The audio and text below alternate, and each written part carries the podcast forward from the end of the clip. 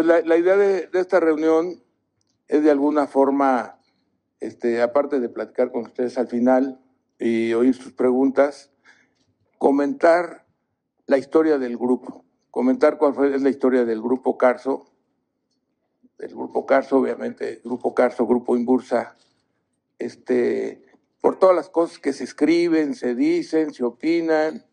Entonces, tratar de dejar esto eh, claro.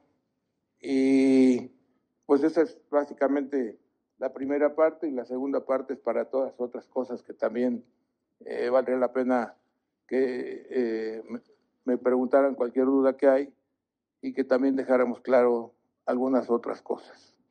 Concretamente, la privatización de Telmex, por ejemplo, y, y algunas cosas otras de las actividades de ahora. Bueno, entonces aquí iniciamos la idea de la presentación comentándoles la primera etapa. La primera etapa, eh, que les vamos a dar unas hojitas ahí que están preparando, por eso nos retrasamos un poco, es este, las inversiones que hacía de niño, bueno, de joven. Empezamos por, porque esto empezó a los 12 o 13 años, pero tengo un balance de cuando tenía 15, Entonces, darles ese balance. Ese balance. Entonces, la primera etapa básicamente previa al grupo es de inversiones. Las inversiones que hice entre, entre 1955 y 1964. Entonces, son inversiones. Eh, les vamos a dar dos hojitas, una de enero de 55. Ahí llegaron las hojitas. ¿O son otras? Ah, bueno, una es de enero, esta que es, no, esta era para después. Bueno, no, esas darlas pues después. Primero las otras hojas. Entonces, primero les vamos a dar las hojas de las inversiones aproximadas de enero de 55 a, a, a 1964. Tenemos varias hojas, pero estamos tratando, les vamos a dar una que no es, creo que es la de mayo, abril, no sé cuándo, que está un poco más clara. Aquí tengo la de julio, pero les damos una anterior, pero básicamente son las inversiones que fui haciendo eh, antes de empezar la vida empresarial, la carrera empresarial.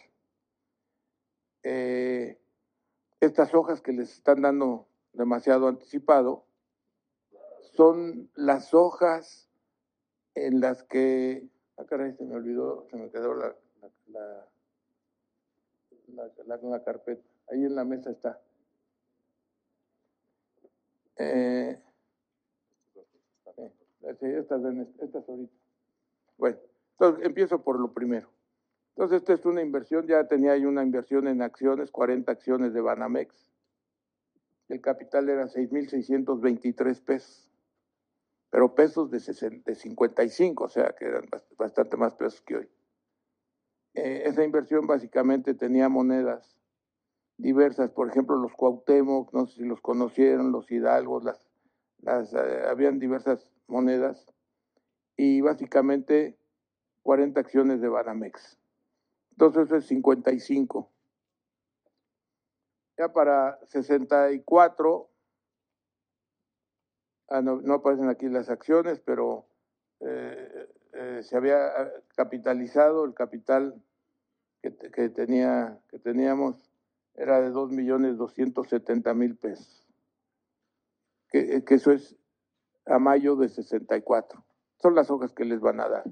Entonces, esa primera etapa pues fue simplemente de inversiones, era etapa de, la escuela, de, estudiar, de estar en la escuela, eh, estuve de maestro ahí en, en, eh, en, la Facultad de Ingeniería, etcétera, y tomé un año sabático que es, 90, es exacta, exactamente 64. Después, a partir de 65, iniciamos la creación de empresas. Durante el periodo de 1965 a 1981, eh, constituimos tres empresas. De esas tres empresas, una era Jarritos del Sur, una embotelladora. Otra, la más importante, fue Inversora Bursátil, que ya la conocen ustedes, es hoy el grupo financiero.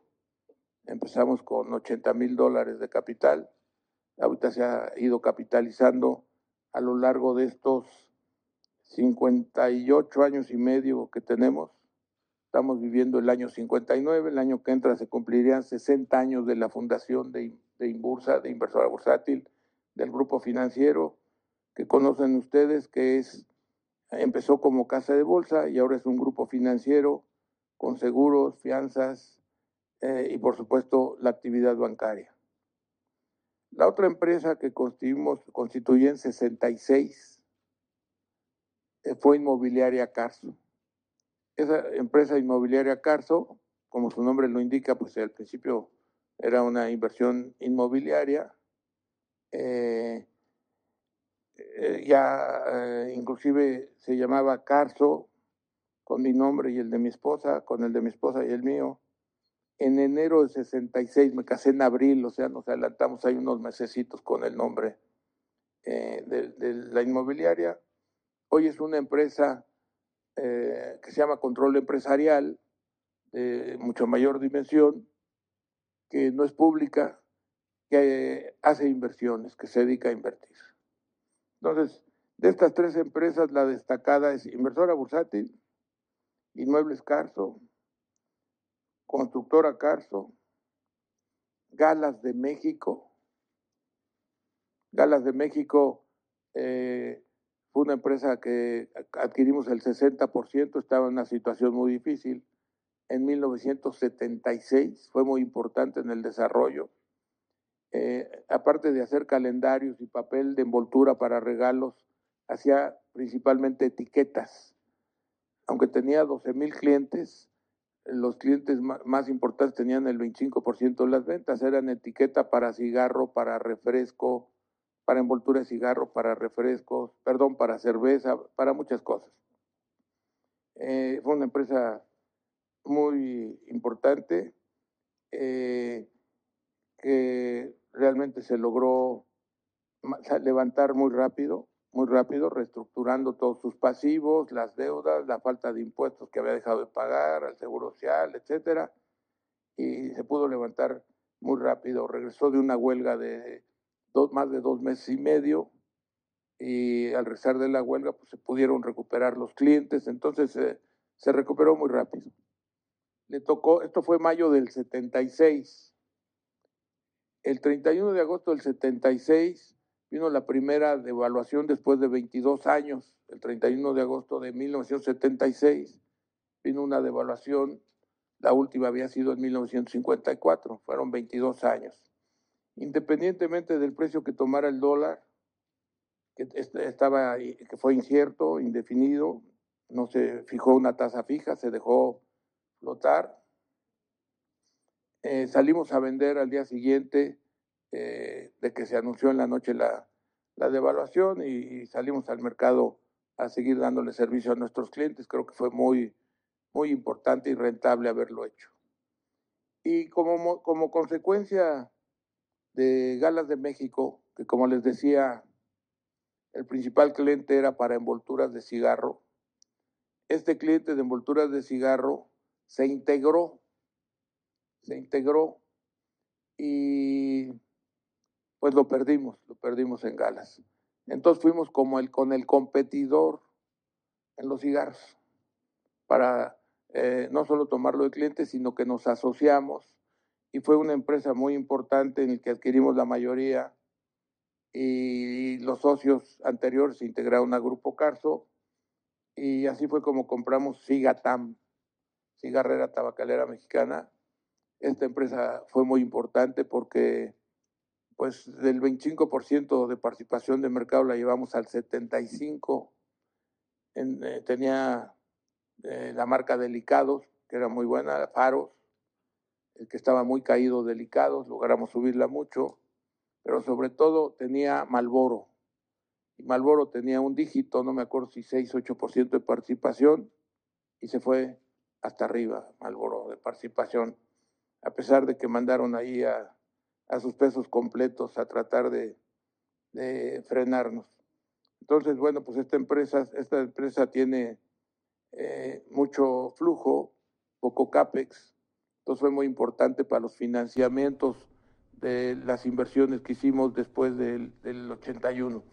Este periodo de la primera etapa que le estoy dando el grupo empresarial, lo estoy fijando, de 1965 que empezamos a 1981. Estas son las empresas que adquirimos. En esa época también, de manera importante, hicimos inversiones inmobiliarias. Eh, y en alguna zona hicimos inversiones inmobiliarias muy importantes, muy, muy importantes. Pero esas inversiones inmobiliarias muy importantes en el sur, eh, que adquirimos en 68, 70, 72, 73, fueron expropiadas en 89. Se expropiaron, nos las expropiaron en 89, por cierto que no nos han pagado, ni tampoco se cumplió el objetivo de la expropiación. El objetivo de la expropiación hacía sentido porque era formar un cinturón verde alrededor de la ciudad. Entonces la verdad es que era un objetivo eh, loable, e inclusive eh, no vimos mal que se fuera a hacer una expropiación así con ese concepto, pero desgraciadamente nunca se hizo ni el cinturón ni nada de lo que se había propuesto. Eso se propuso en 89, era el primer año del gobierno de Salinas de Gortari. Bueno, el primer año fue diciembre de 88, ¿verdad? O sea, fue eh, en el 1 de diciembre de 88, pues esto ocurrió en 89.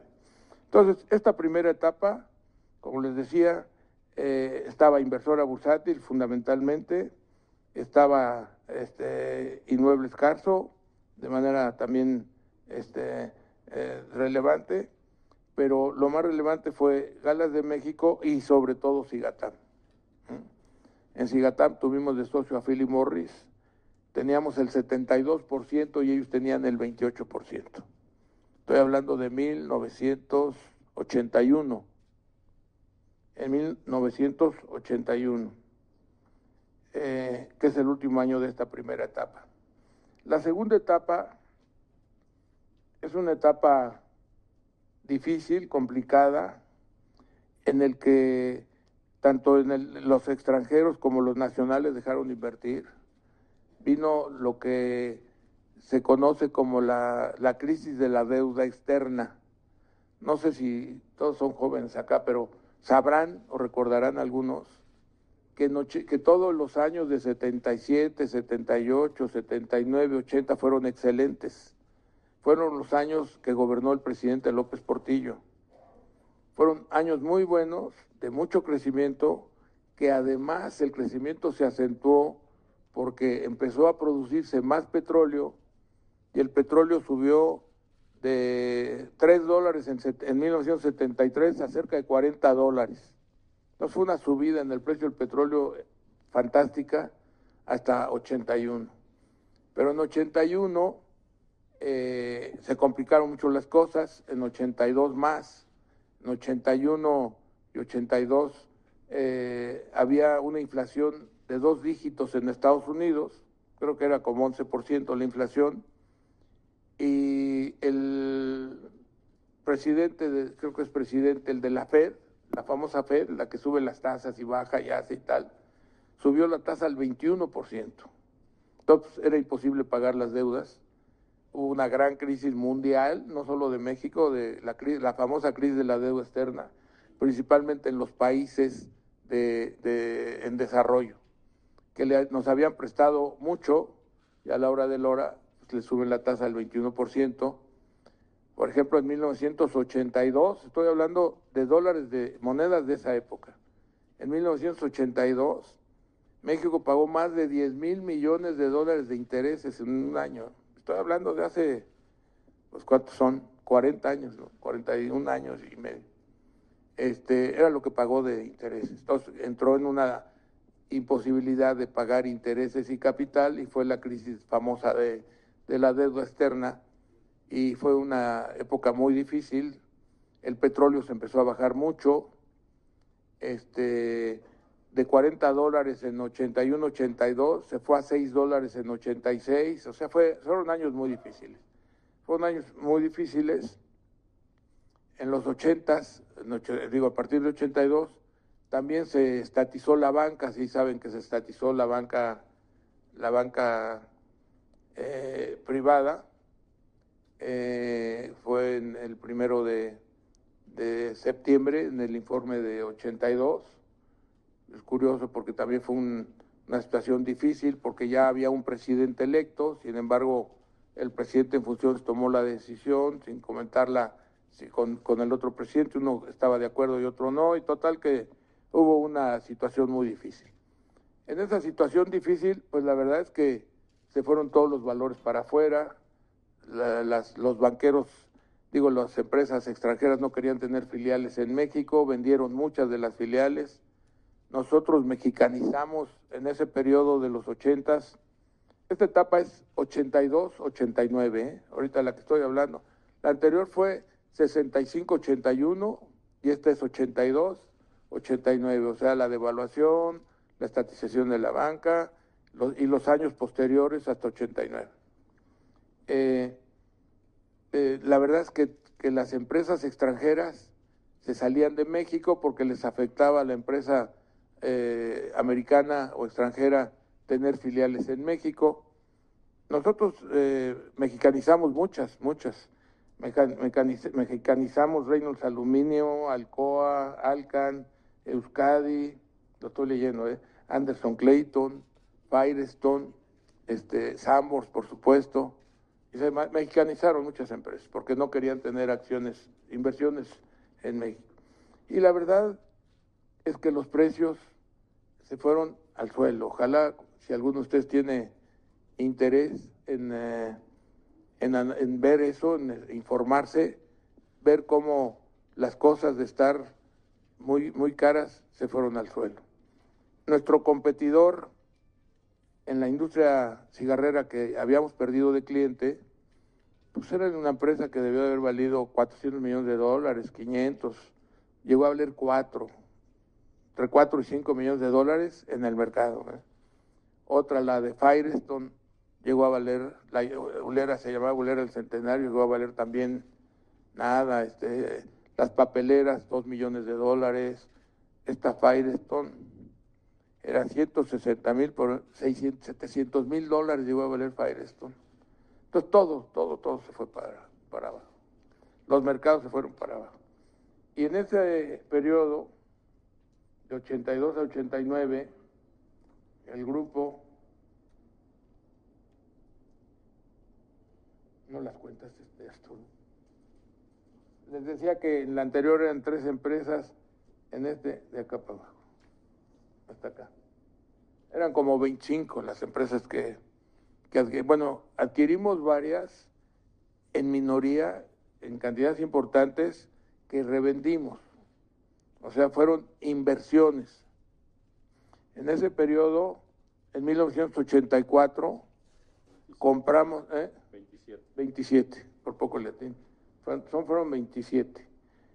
Varias de ellas importantes y muchas de ellas este, vendimos, eh, las vendimos. Ya nos falta Cemex. Ok.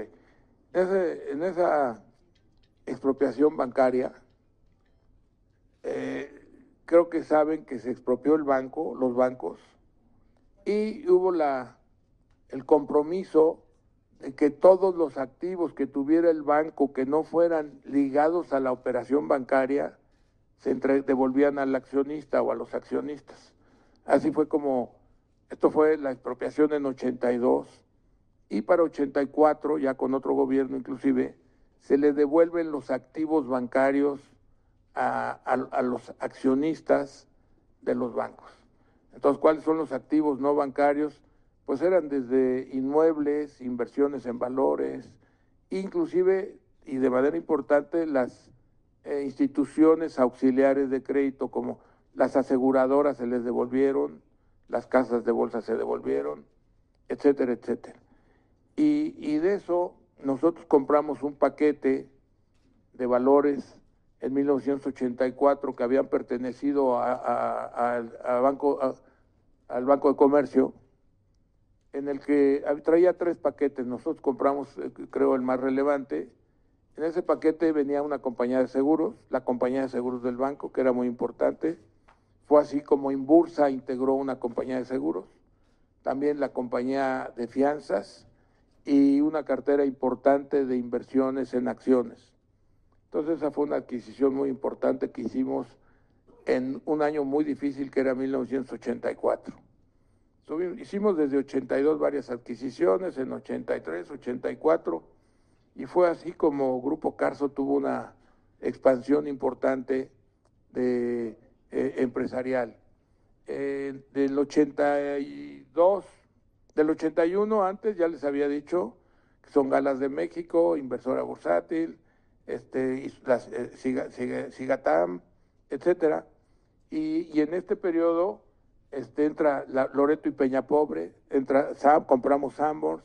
Loreto y Peña Pobre es una empresa muy importante, era una empresa muy importante de papel, que tenía tres plantas, una en famosa que estaba en Tlaxcala y las de México eh, las tuvimos que cerrar por el consumo de agua y, era la época, ya venía desde antes en el que eh, pasamos de esa industrialización y urbanización que hubo en México a hacer un, una ciudad de servicios y se fueron yendo, se fueron corriendo a todas las empresas industriales porque consumían mucha agua o por alguna cosa de contaminación.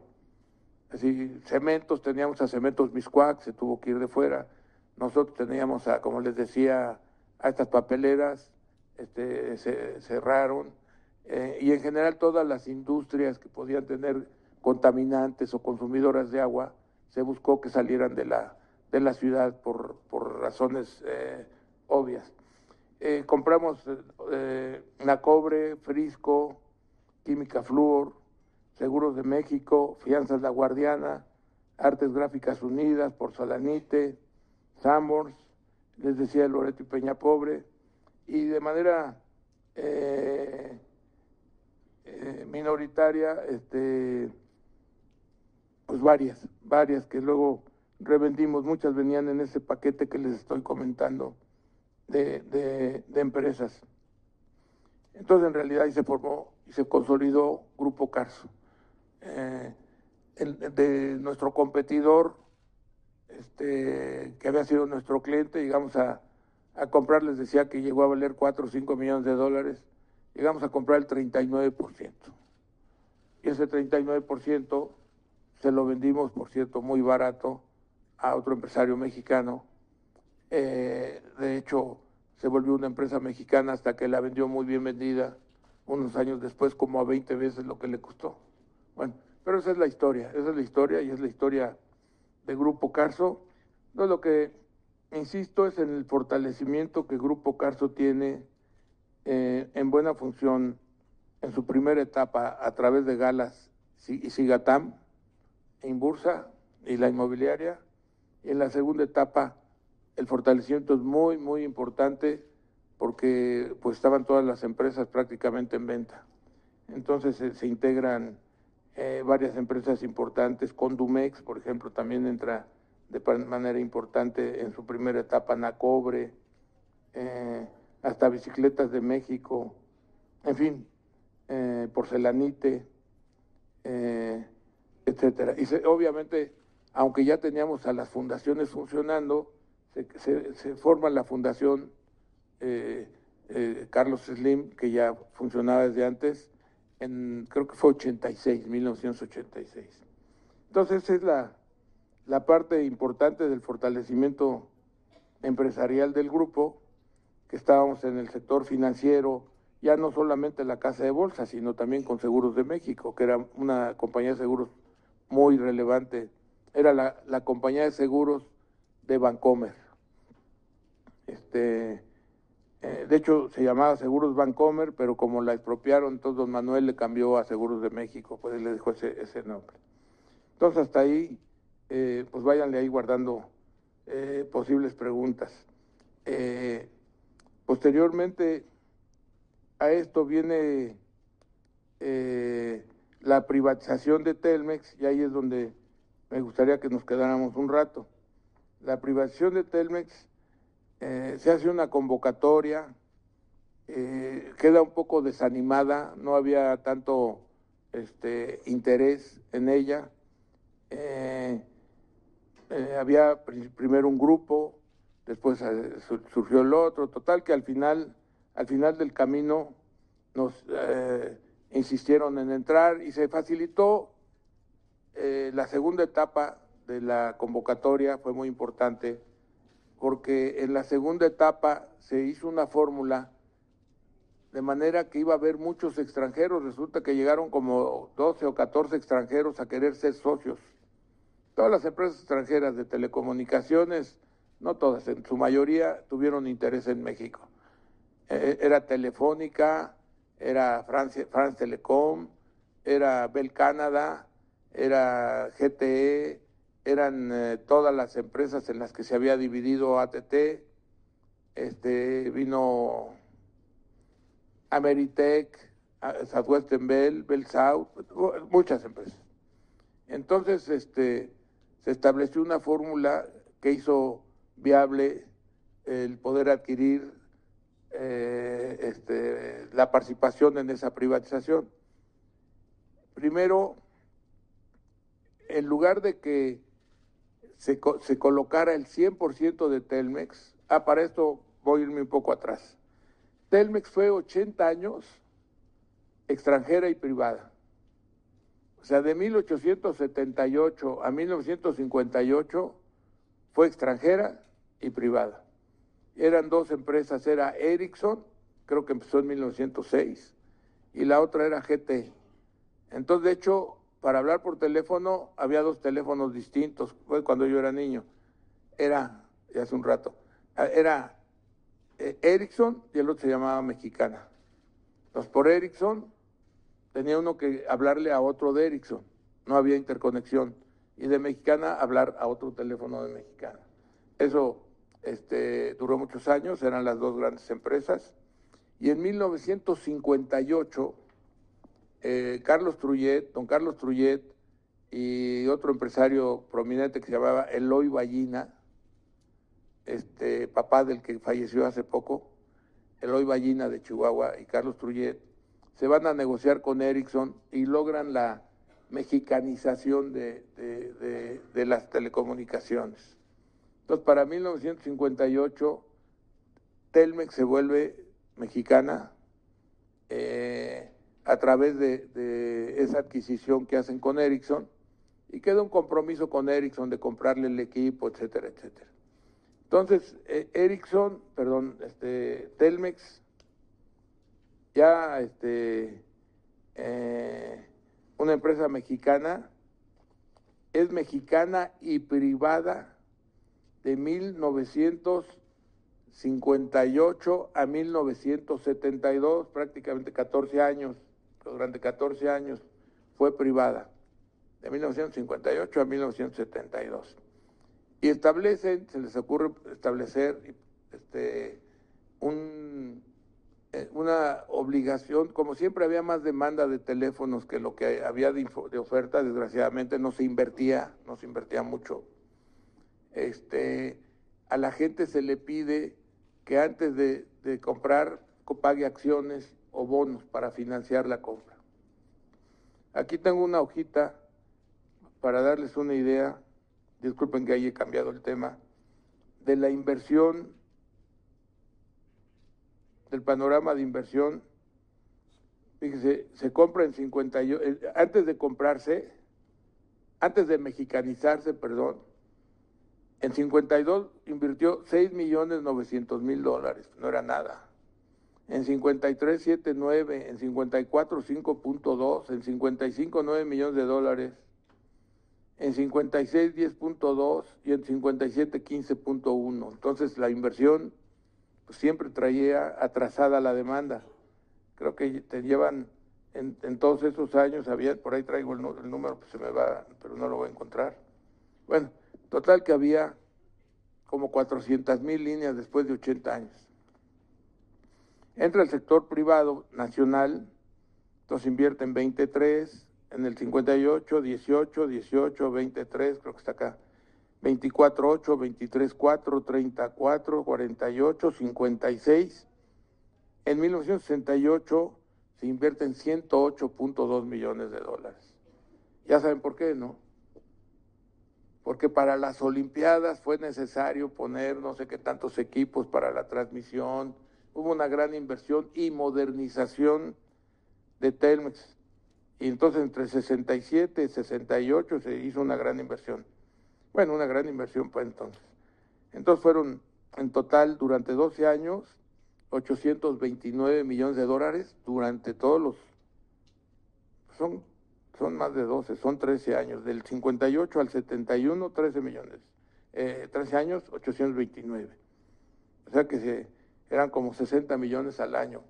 y eso fue porque se vino se mexicaniza, se había puesto un impuesto a, las telecomunicaciones que era eh, capitalizable por acciones del gobierno. Entonces el gobierno tenía el 58, el 48% de Telmex y decide y negocia, no es una, no es una expropiación, no es una, sino que es un acuerdo que yo creo que llega, llega el gobierno con los que manejaban Telmex, porque pues, no, no había dueños en Telmex y negocian que el gobierno se vaya al 51%. Entonces, a partir de 1972, Telmex tiene mayoría del gobierno, o sea, se vuelve una empresa mixta, 51% el gobierno y 49% los privados. Y esto dura de 1972. Por cierto que el Consejo, no sé si les interese una, una copia del Consejo, yo que no, ¿verdad? Pero tenía 38 miembros entre gobiernos. ¿eh? Les voy a enseñar la hoja de la Asamblea, digo del Consejo. Todos estos eran consejeros. ¿A poco sacan fotos de ahí? ¿O me están sacando a mí? ¿Quieren copia? Bueno, son, aquí lo anoté. 36 consejeros entre propietarios y suplentes. No, pues todo fue a dar, todo el mundo fue a dar ahí. Bueno, este, después, en manos del gobierno, pues la verdad, aunque se digan otras cosas, este, que yo tengo pendiente cuando acaba este gobierno, hablar con el presidente muchas cosas, como él dice, diferimos en varias cosas este, pues ya quedamos a hablar cuando acabe de lo que no está, de lo que diferimos, empezando por Porfirio Díaz. este, que yo creo que fue un gran presidente. Bueno, gobernó 30 años, se le fue la mano en el tiempo, pero este, modernizó al país, etcétera. Pero no, no nos metamos a eso. Entonces, la, verdad es que la inversión en manos del Estado, aunque se afirme lo contrario, fue muy poca. Y pues para decir si fue poco o mucho, pues hay que ver las cifras. ¿no? O sea, este estuvo invirtiendo 180. Ah, hay que ver dos cosas, las cifras, la etapa de retraso y de vejez que tenía Telmex y la falta de, clientes y de la falta de servicio a los clientes. Cuando se privatizó Telmex, tenía dos años y medio de retraso en la instalación de los teléfonos. Más de dos millones, creo que eran dos doscientos o dos cuatrocientos millones de solicitudes de teléfonos que no se cumplían. ¿Alguien se acuerda de la cifra? Bueno, más de dos millones, como dos doscientos o dos cuatrocientos. Teléfonos que se había solicitado, se había pagado las acciones, se había pagado lo otro, etcétera. Tenía también no solo esos millones de retraso, sino que tenía también vehículos con 23 o 25 años de antigüedad, no tenía sistemas, era manual mucho del trabajo, eh, y había, mire, se empezó la vida de los teléfonos, la historia de los teléfonos, eran electromecánicos originalmente, luego se volvieron analógicos y luego digitales. Cuando se privatizó Telmex tenía como 180 mil teléfonos electromecánicos, ni siquiera analógicos. 180 o sea, tenía también un gran atraso porque ni, ni crecía ni, ni se modernizaba, o sea, traía los dos problemas. Estaba, quedaba, estaba muy atrás en cuanto a la modernización este, y muy atrás en cuanto, en cuanto al suministro del servicio. Bueno, aquí les voy a, les voy a dar algunas cifras. Eh, 881.8 millones, 181.9, 185, 310, 240, 270, 325, 256, 544. Estos 544 y 447, que fueron casi eh, mil millones, fueron los años del petróleo, el 80 y el 81. Todos los años en que el petróleo se fue a 40 dólares, etcétera. Y al año siguiente, en 82, que les decía que una, 256 millones, 282. Bueno, pues hasta 87, hasta 1987 fue bajísima la inversión. Yo diría, debí de haber sacado el promedio, como 300 millones, no sé cuánto. En 88 ya son 656, en 89 ya se invierte 880 es el nuevo gobierno que quiere privatizar y empieza a tratar de acelerar las cosas. Y en 90, que ya es la época en la que se hace la subasta, 1.800 millones. Y de la subasta en adelante, ya cuando se privatiza Telmex, que por cierto, recuerden que tenía 51 el gobierno y 49 los privados, o sea, no era una empresa 100% del Estado era 51% del, gobierno. Eh, y ya a partir de que se privatiza, pues son 2.000 al año. 2.000, en, en 2001 2.500, como 2.000 al año. Los primeros, pues yo diría 91, 92, 1, 2, 3, 4, 5. En, en, eh, en 96 se cae, ¿se acuerdan que hay el problema de la de la crisis del 95, ¿no? De, ahí se cae, en 95, 96 se cae, y luego en 99 empieza a ser 2000, 2000 tal. Entonces esta es la inversión, eh, la inversión que hicimos ya privada fue de más de 40 mil millones de dólares. Entonces obviamente pues se trajo a la modernidad, se volvió todo digital, se creció se creció, no me acuerdo hasta cuántos, si 12 o 14 millones de... Eh, y ahora y ahora es este toda, no solamente digital, sino red de fibra óptica, en un 90%. Bueno, ahora, ¿qué pasó con Telmex? Telmex, les voy a dar unos datos de ilustración de cuánto valía Telmex, porque se habla de que se vendió muy barata, no es cierto. Eh, y se dice que, era mía, pues yo compré el 3.8%. O sea, del 100% del capital, lo que me corresponde como compra eh, personal y familiar es 3.8. A ver, entonces llegó a valer la empresa en 86, al cierre del año, en 1980, 173 millones de dólares. En 1987 630 millones de dólares. Ahí algunos ya sabían que iba a subir, digo que se iba a privatizar y compraron acciones desde ahí, desde antes de 630 millones. Y en el 88 ya vale 1152. En el 89 vale 3.730 millones de dólares. Y en el 90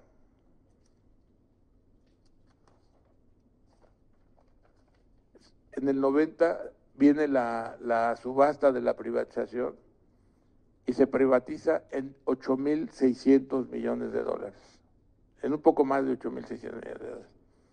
Entonces viene de, 600, de 173 millones en 86 a 8.600 millones de dólares. Cambiaron también las circunstancias. En 89 eh, se volvió, después de esa gran crisis de la deuda externa, este, a nivel mundial básicamente y de México en particular, se, recuperó el crédito. Ya volvió a haber crédito, se reestructuró la deuda que se había quedado atorada, eh, se reestructuró y volvió a verse, abrirse el crédito no solo para México, sino para América Latina. de manera que Telmex es la primera gran empresa que entra dentro de todos los países en desarrollo a cotizarse en el mercado y se va al cielo. Entonces se privatiza en 8.600 millones de dólares. Por acá tengo la cifra. No, pues ahora sí den los papeles, ¿no? Ah, bueno, aquí lo tengo. En 8.615.7 millones de dólares. Además de que se había hablado de que adicionalmente se dieran algunos dividendos algo, eh, en pago también. O sea que 8.615 fue el valor del 100% de, Telmex. Pero lo que se privatizó, que eran las acciones de control AA, fue el 20.4%. Entonces fue 20.4% lo que se privatizó.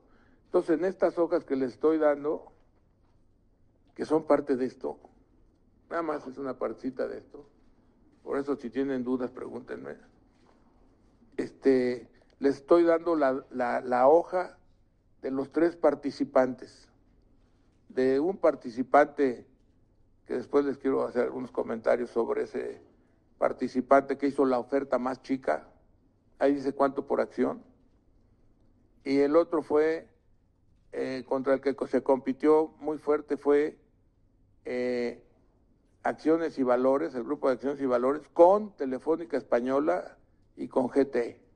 Y nosotros fuimos con France Telecom y Southwestern Bell. O sea, Southwestern Bell cobraba, compraba el 5%, Telefon la otra compraba el 5%, y el 10.4 lo comprábamos entre los inversionistas mexicanos. Entonces, entre los inversionistas mexicanos. Entonces, bueno, pues solamente subrayo lo que valía. Ah, por cierto, chequenlo ustedes, investiguenlo, pero si mal no recuerdo, cuando se privatiza Telmex en 8.600, no sé qué millones de dólares, el 100%, ¿eh? en Brasil la empresa de telecomunicaciones de Brasil valía 800 millones de dólares toda. Y si no me equivoco, la de Sao Paulo valía 200 millones. Estoy hablando de 1990. Todavía se venía de la crisis de, del 82. Todavía estamos en la crisis del 82. Bueno, pues esto de, de, la privatización de Telmex, ahí tienen ya la información. Este, me gustaría inclusive eh, si quieren de que le dediquemos más tiempo, eh, antes de pasar a otro tema, ah, perdón, eh, recuerden que había 40, había 49% de acciones de Telmex en el mercado, ¿sí? entre los que habían comprado en el extranjero, tal.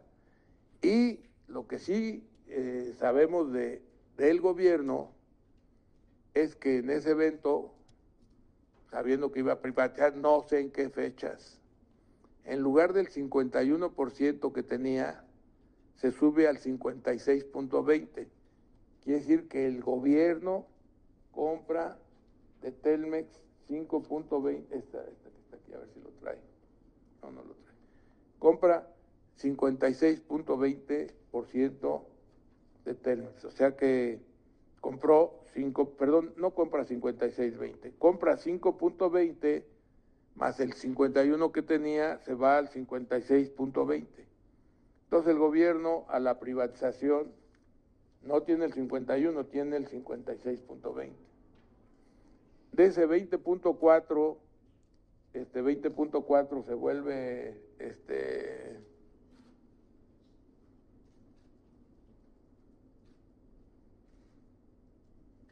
se, se vuelve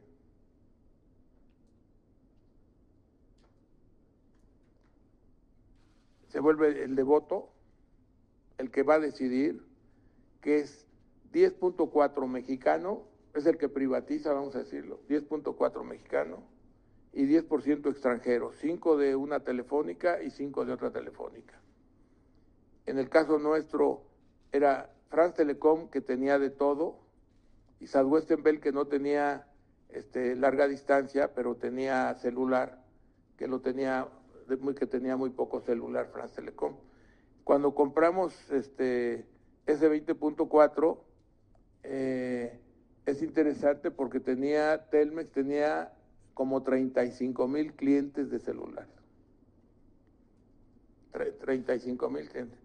Y el que empezó de monopolio de celular no fue Telmex nunca. Fueron los competidores de Telmex, que era Yusacel y no me acuerdo quién más. O sea que hubo quien empezó el negocio celular antes que Telcel. Telcel empezó y cuando entramos nosotros tenía creo que 30 o 35 mil. Hicimos un plan trianual. Ese plan trianual, el que quiera después nos lo pide para que vea. Este plan trianual fue lo que íbamos a hacer entre 1991, 92 y 93, a lo que nos comprometíamos en 91, 92, 93. Por supuesto que el compromiso principal de ese plan trianual era hacer las inversiones necesarias para que esos 2.200.000 o 400.000 clientes tuvieran su teléfono. Entonces logramos hacer esa, esa modernización e inversión muy rápido. La verdad es que nuestra relación con el personal sindicalizado fue excelente.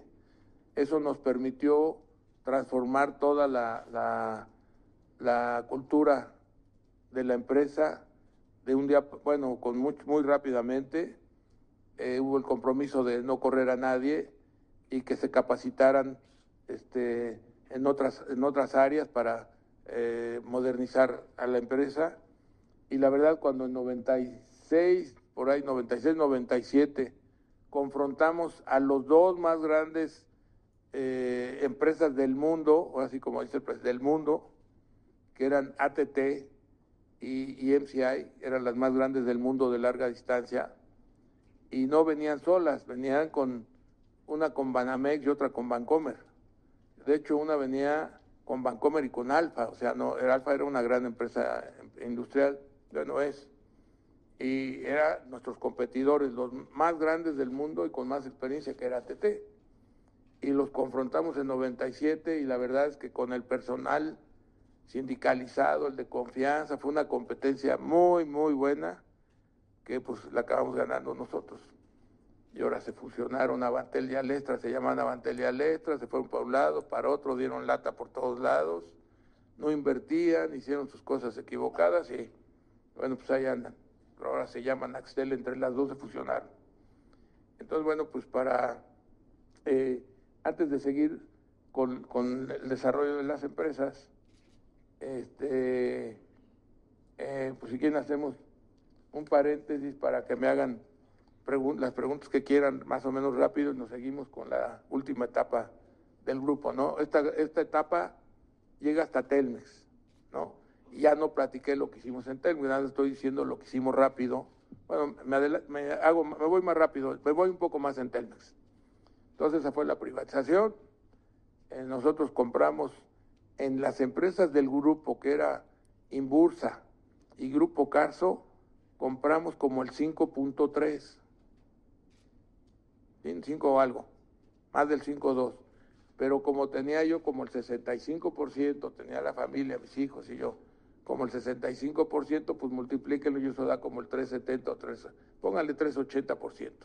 Entonces lo que teníamos eh, familiarmente o personalmente de Telmex, al origen fue el 3.8%, más o menos. Decían que era mía, bueno, pues ojalá y fuera mía, pero en esa época era el 3.80. Y después, lo que hacemos, que es el proceso que podríamos traer más a, detalle, primero la fortalecimos, la consolidamos, la modernizamos, este, la verdad que lo hicimos muy rápido, pero con mucha inversión. Claro que negociamos muy bien las cosas, porque una cosa que nos vendían cada línea a 600 dólares, la bajamos a 153. Y el cable que nos lo venía lo bajamos 15, 16%. Y lo primero que hicimos fue bajar los precios de todo lo que nos vendían de manera enorme y de modernizar los automóviles. Hicimos un acuerdo ahí muy interesante de que los trabajadores de planta externa eh, tenían su coche, compramos muchos coches nuevos rápido porque los viejos estaban todo el día en el taller. Este, a los cinco años de usarlo, lo podían comprar con 20% abajo de lo que era el libro azul, ¿se acuerdan? Con ese libro azul que trae el precio de los coches. Entonces, pues era un atractivo que el coche que tenían lo cuidaran para quedarse con él después, etcétera. Entonces, se, avanzó mucho y después este, separamos en un momento dado a Telcel de Telmex, que estaba ahí colgando en Telmex. Separamos eso para que compitieran entre ellas. O sea, que compitieran entre ellas, porque ya competía Telmex en el servicio local contra las otras eh, de celular. Entonces la pusimos a, competir. Y después, cuando empezó a querer entrar Telefónica y que iban a entrar otros extranjeros, lo que hicimos fue empezar a meternos a otros países de Latinoamérica para que en lugar de arrinconarnos en el mercado mexicano, defendernos en los países donde estaban ellos. Entonces fue como iniciamos, eso creo que lo iniciamos en 97, ¿no? No sé si alguien se acuerda. Creo que empezamos con Guatemala. Bueno, empezamos a meternos a Latinoamérica, el líder en Latinoamérica obviamente era Telefónica. Entonces, como Telefónica venía aquí muy agresiva, quería conquistar el mercado mexicano, nos competimos con ellos bastante fuerte, eh, inclusive tomó el apoyo de Televisa y de, eh, la gente de, Banamex y, un poquito al de Hacienda, durante el sexenio de Fox. Total, que competimos con ellos muy bien y nos volvimos competidores internacionales a través de nuestra presencia en Latinoamérica. Y ahí hubo ese desarrollo. Obviamente para ese desarrollo pues tenías que tener financiamiento. Y, y en el caso de Telmex nos heredaron ahí una bomba de tiempo que nos ha hecho que durante los últimos, creo que 12 años, no me crean por ahí tengo la hojita, no hemos cobrado, no hemos dado ni un dividendo en Telmex. No hemos recomprado, no recompramos ya nada en Telmex y hemos tenido que estar apoyando a Telmex porque nos heredaron ahí un, un fondo de, digo, unas pensiones, unas jubilaciones que son eh, a los 48 y a los 53 años, entonces no da la cuenta. Entonces a los 53 y 48 años ya, afortunadamente ya se reestructuró eso.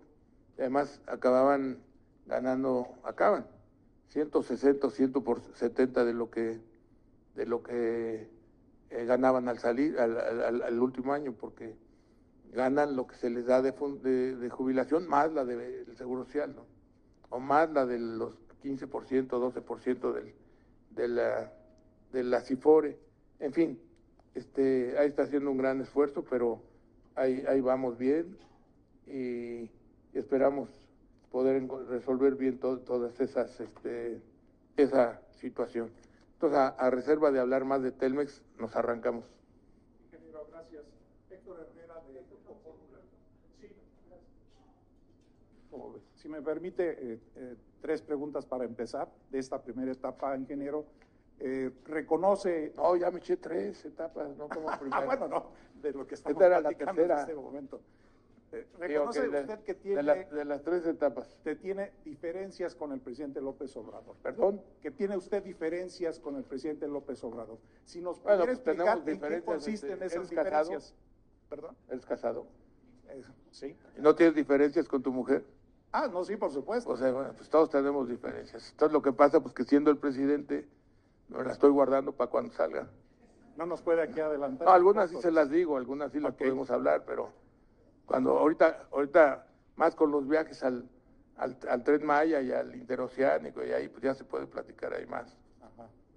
No, no, pero eh, eh, es, es eh, una, son discusiones cordiales, vamos a llamar. Sí, pero ve adelante, adelante. Ok. Sobre Telmex. ¿Sobre qué? Telmex. Dice que no fue un regalo que ha sido... ¿Quién dice? Usted. lo aseguro y lo, y lo apuesto. Que no, ok. A, estas alturas, en la actual coyuntura, Telmex como tal, sin Telcel, sigue siendo, sigue siendo negocio para, para no, no es negocio. ¿Lo va a vender? ¿Perdón? ¿Lo va a vender? No. ¿O va a seguir No, porque es mexicana, pues ya lo habíamos vendido. No, no, este, yo le quedé con mis hijos de que no le íbamos a vender. Es más, les dije, no las, no las vendan durante su vida, no, ni la de nuestros hijos. Es una empresa que puedes vender un cacho, pero tiene que ser mexicana. Ahora, es una empresa Mira, este, para bajar ese pasivo laboral que es muy grande, anda en 270 mil millones de pesos. 270. No es tan grande como CFE, pero para... Nosotros hicimos porque nos la dejaron sin fondo de pensiones. Entonces creamos un fondo de pensiones que vale como 160 mil y al que le quitamos como 20 mil cada año, 25. De lo que produce cada año se lo quitamos para poder hacer viable la sobrevivencia de Telmex, para que no se endeude ilimitadamente. No sé si me explico. Sí. Entonces, este, tenemos 41 mil jubilados, ya tenemos 41 mil jubilados, y hay 20 mil, eh, y hay eh, como otro tanto, un poco menos, este, activos, de los cuales todavía quedan muchos que se jubilan a los 53. Ha, habido, ha sido tan positiva la actitud de los trabajadores que entienden bien lo que está pasando, que primero muchos han aceptado mantenerse voluntariamente trabajando más años.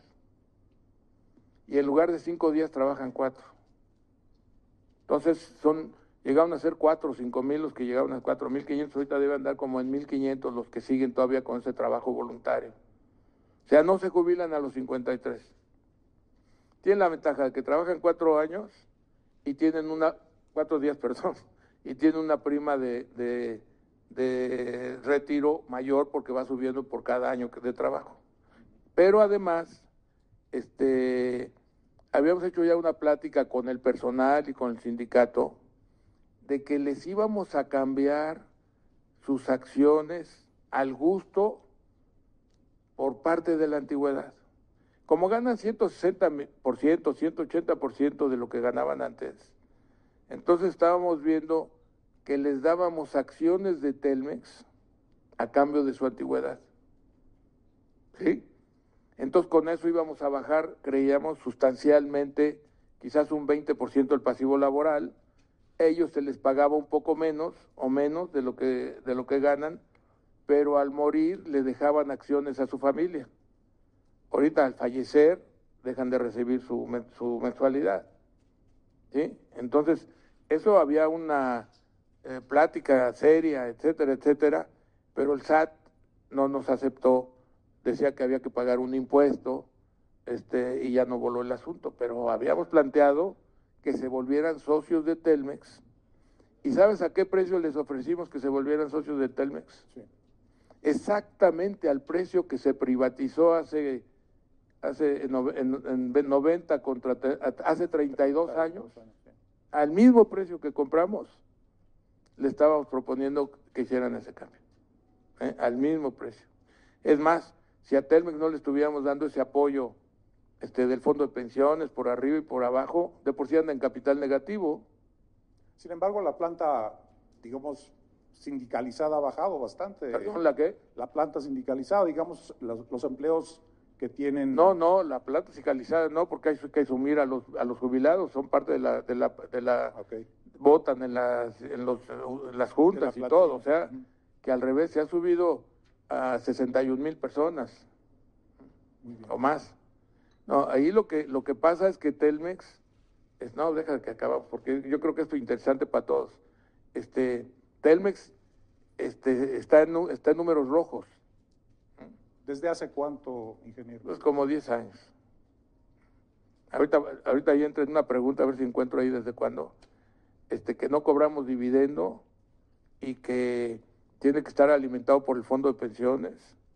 y, y, bueno, y este, pues tiene eh, hasta el 40, vamos a, yo creo que en el, en el 2030 creo que era una etapa y en el 2040 ya como que se aliviaba todo. O sea, nuestro problema es de aquí al 2040. Sin embargo, se deciden si seguir con la empresa. Con la empresa. sí. Además, tenemos una cosa muy importante. Sí. Muy. Que somos la única empresa del mundo, ya estoy exagerando casi, pero probablemente haya una o dos iguales, que no tiene este servicio de televisión de paga. Nos han bloqueado las televisoras y el gobierno. Se van cinco gobiernos que no lo autorizan. Empiezo con Fox. Hasta ahora no tenemos televisión de paga, somos la única del mundo. Entonces nos han hecho competir con un brazo amarrado, porque Telmex le está ganando las otras que son, luego dicen que Telmex es monopolio, no es cierto, ni es preponderante. Monopolio no es, monopolio es una y hay muchos. Y es preponderante porque ha dominado en la, en la televisión móvil, habiendo sido la segunda en entrar al mercado, como les dije. O sea, Telcel entró al mercado después de las otras. Y ahorita tiene liderazgo. Pero porque los otros no invierten. Entonces dicen, no, tiene preponderancia. Pues sí, pues inviertan. En lugar de estarse quejando, inviertan. Es un negocio en el que hay que invertir mucho en las telecomunicaciones. Y en Telmex, que no nos dan la televisión de paga hasta la fecha, ¿eh? que deberíamos de tenerla para poderle dar un servicio completo al cliente, en donde no hay competencia en la televisión de paga, porque antes estaban solo dos, después ya se metió un tercero, pero antes eran dos. No tenemos televisión de paga en, en, Telmex. ¿eh?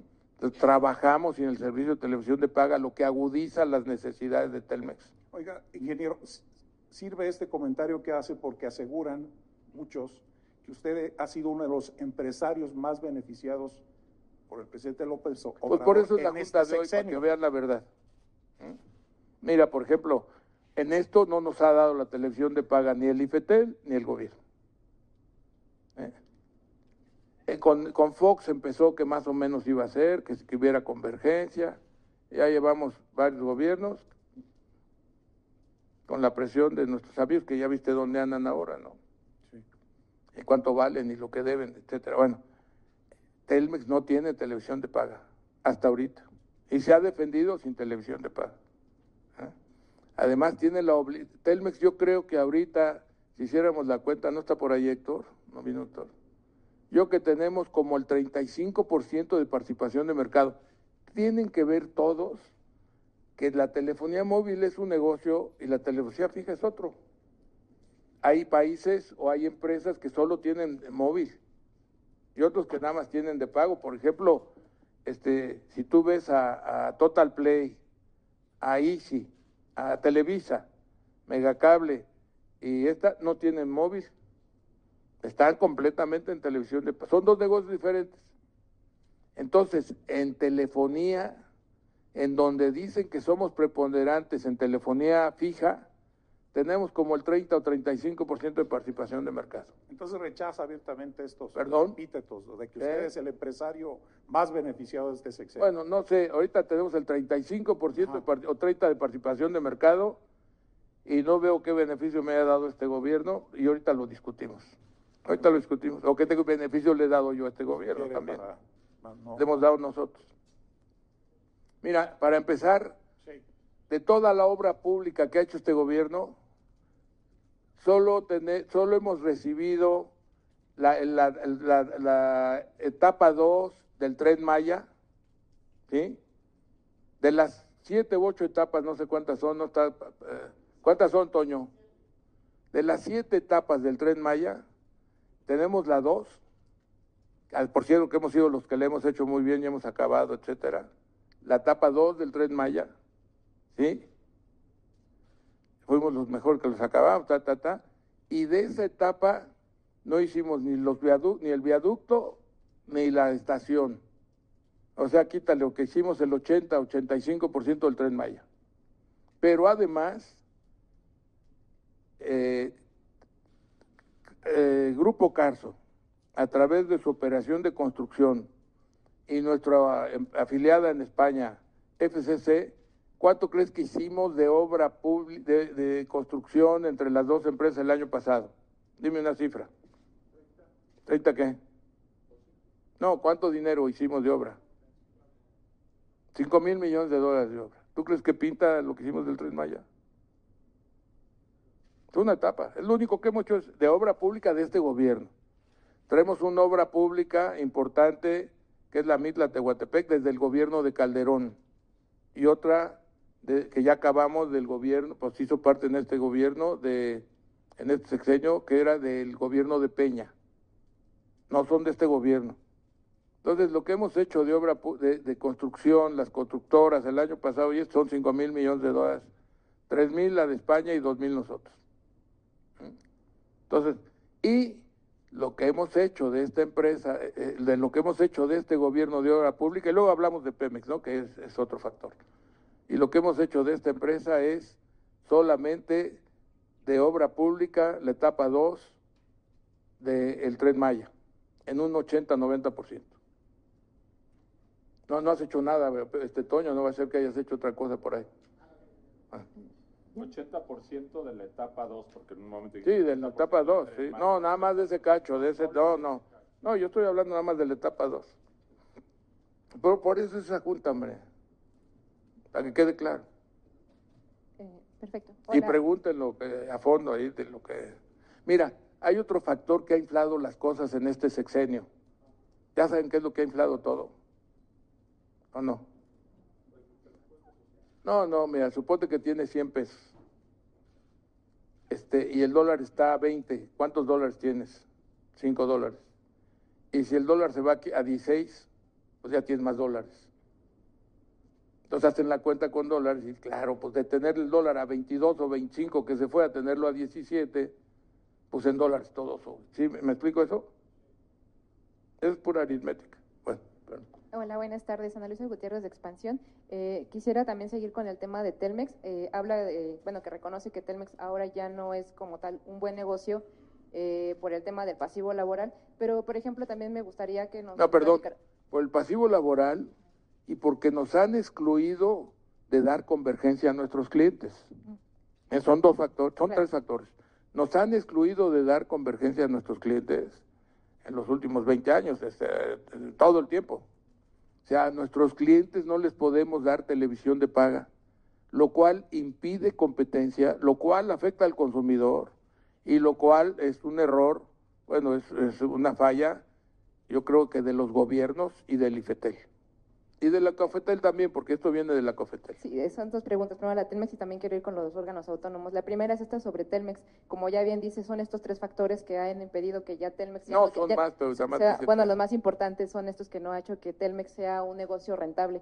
Eh, mi pregunta es, entonces, ¿cuál es el futuro? Ya que dijo que tampoco la piensa vender, ¿cuál es el futuro de Telmex? O sea, va a seguir, porque también hemos visto que ha disminuido sus inversiones para también el mejoramiento del negocio, que también se ha, se ha, eh. traducido en menores pues adiciones. Esa, esa es mi parte, ¿cuál es, el, cuál es el futuro que ve sobre Telmex. La segunda, eh, la reforma que, se está, que propone el presidente Andrés Manuel López Obrador es eliminar el Instituto Federal de Telecomunicaciones, quien es el que al final regula. Eh, me gustaría saber eh, si esto se, se aprueba, ¿esto qué, qué, implicaría para América Móvil? ¿Lo ve como, lo vería como algo positivo en términos de pues digamos de regulación o lo vería como incluso como un retroceso o vería más conflictos? A ver, mira, lo primero era, mira, que me preguntaste. ¿Cómo lo ves? Lo primero, no sé de dónde sacaste que no hemos invertido. Estás equivocada. Viene que ha disminuido. Estás equivocada. Hemos invertido muchísimo en fibra óptica. El año pasado íbamos a ser casi cuatro millones y medio o cuatro millones trescientas mil casas de fibra óptica en un solo año. Creo que quedó en 3.800. ¿En cuánto habrá quedado, Toño? Hicimos 3.800 millones de casas pasadas. Entonces, la inversión fue muy grande. Para no presionar en todo a Telmex, tenemos una empresa arrendadora que hace la inversión y le renta la red. Entonces hemos invertido mucho, bueno, estaríamos fuera de, competencia. Tenemos una red muy buena de fibra óptica y lo que nos ha dado que Telmex sigue siendo competitivo a pesar de que no nos dan la, televisión de paga, sigue siendo competitivo porque tenemos dos cosas, servicio, fibra óptica, digital, bueno, fibra óptica, y porque salió el streaming. Entonces metimos Claro Video, y entonces les vendemos en lugar de Panacha, le vendemos Netflix y metemos HBO y metemos Amazon. Eso nos ha hecho competitivos hasta cierto punto. ¿Por qué? Porque se está haciendo chico todo lo de la, televisión de, cable. No sé si, está claro. Entonces está haciendo chico lo del cable. Están perdiendo clientes en todo el mundo. Nosotros tenemos muchos clientes en todo el mundo de cable y estamos perdiendo. Sobre todo está perdiendo el satélite. la televisión de paga satélite está bajando más que la de cable. Entonces ahí, este, con todo, este, no digo con todo respeto, pues soy muy, este, pero sí, sí hemos invertido mucho, sigue invirtiendo Telmex, porque por ningún motivo queremos que Telmex se quede atrás. Perfecto. Pero, por ejemplo, si también Ahora, está espérate. el contexto de... Pues no, ya no, mejor no te digo porque le doy un tipo a los, un tip a los competidores. Ah. Adelante, Pero, adelante. pero a ver, Telmex tiene su red de fibra óptica, este, está creciendo muy bien, tiene varias filiales. Telmex no es Telmex, Telmex tiene una, fi- una filial de data centers. Los data centers son muy, son esenciales. Entonces Telmex tiene una filial de la última milla, que es la red de telecomunicaciones, de la data center, y una de seguridad que se llama Citum, y tiene otra que se llama Uninet. O sea, Telmex no está sola, tiene unas eh, operaciones secundarias abajo que son rentables. ¿Mm? Perfecto. Pero, por ejemplo, si también está hablando del negocio que ahorita justamente la televisión de paga ya no está siendo tan reditable, entonces, ¿por qué querer entrar a un negocio que a todas luces ya no es ya No, no, rentable? porque no, no, eh, no, yo dije que no era rentable. Yo dije que ha ido bajando. ¿eh? Pero sin embargo, es un servicio que no, lo quisiéramos dar a nuestros clientes, porque resulta que los otros les dan servicios completos y nosotros incompletos. Tú a ver, ¿a quién quieres que te dé servicio? ¿A uno que no te da televisión de paga a uno que te da el paquete? O sea, el que te da el paquete. Bueno, pues entonces por eso perdemos clientes. Entonces es muy importante. Y en la pregunta de los las- de la desaparición particularmente del Instituto Federal de Mira, ahí, Telecomunicaciones, ¿esto este, cómo lo hablando ve? de los puntos estos, de los 20 puntos de lo que planteó el presidente, no quiero entrar a, a discutirlos. Este, hay algunos en los que obviamente me parecen bien y otros que me parecen mal.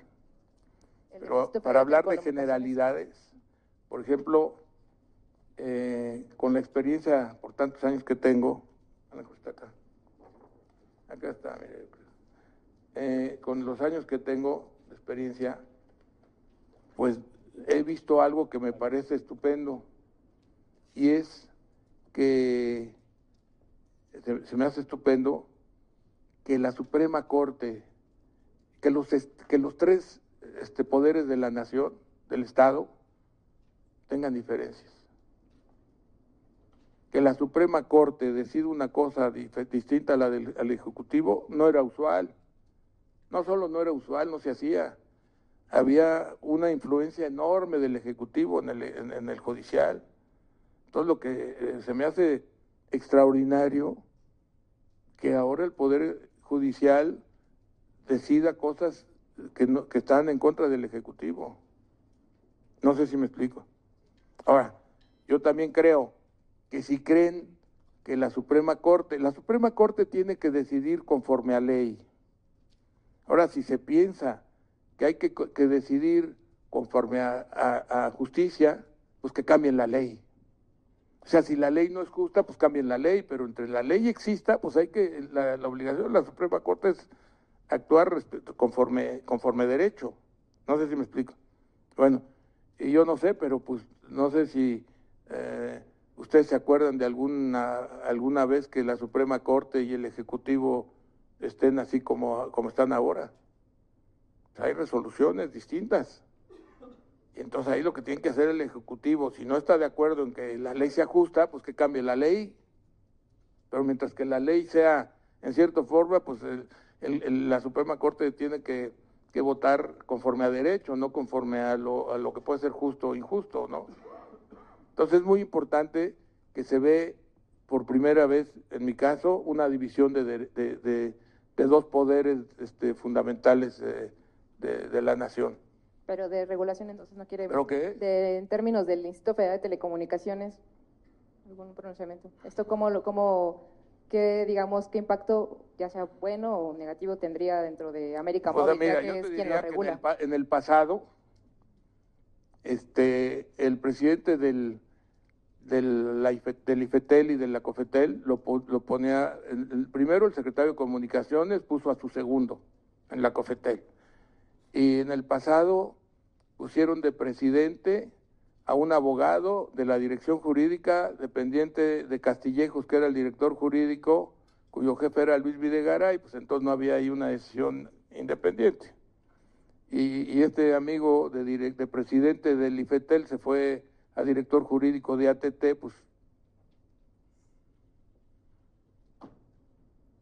muy mal hecho, ¿no? Entonces, yo creo que si va a ser autónomo, que sean autónomos de a de veras, pero que no sea un autónomo que quede presidente del IFETEL, puesto por el director jurídico de la presidencia, estoy hablando del sexenio pasado, y dirigido, pues manejado por él, y que es el presidente del IFETEL, y ya que sale de ahí se va al ATT, director jurídico,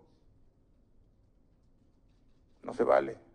Perfecto, ya si me permite, por último, también dentro de las reformas también viene el tema del Internet, donde prácticamente el, el, presidente Andrés Manuel López Obrador pues le va a dar preferencia a su empresa estatal CFE Telecomunicaciones Internet, la empresa estatal CFE Telecomunicaciones e Internet para todos, e incluso va a tener preferencia sobre empresas como claramente Telmex o América Móvil.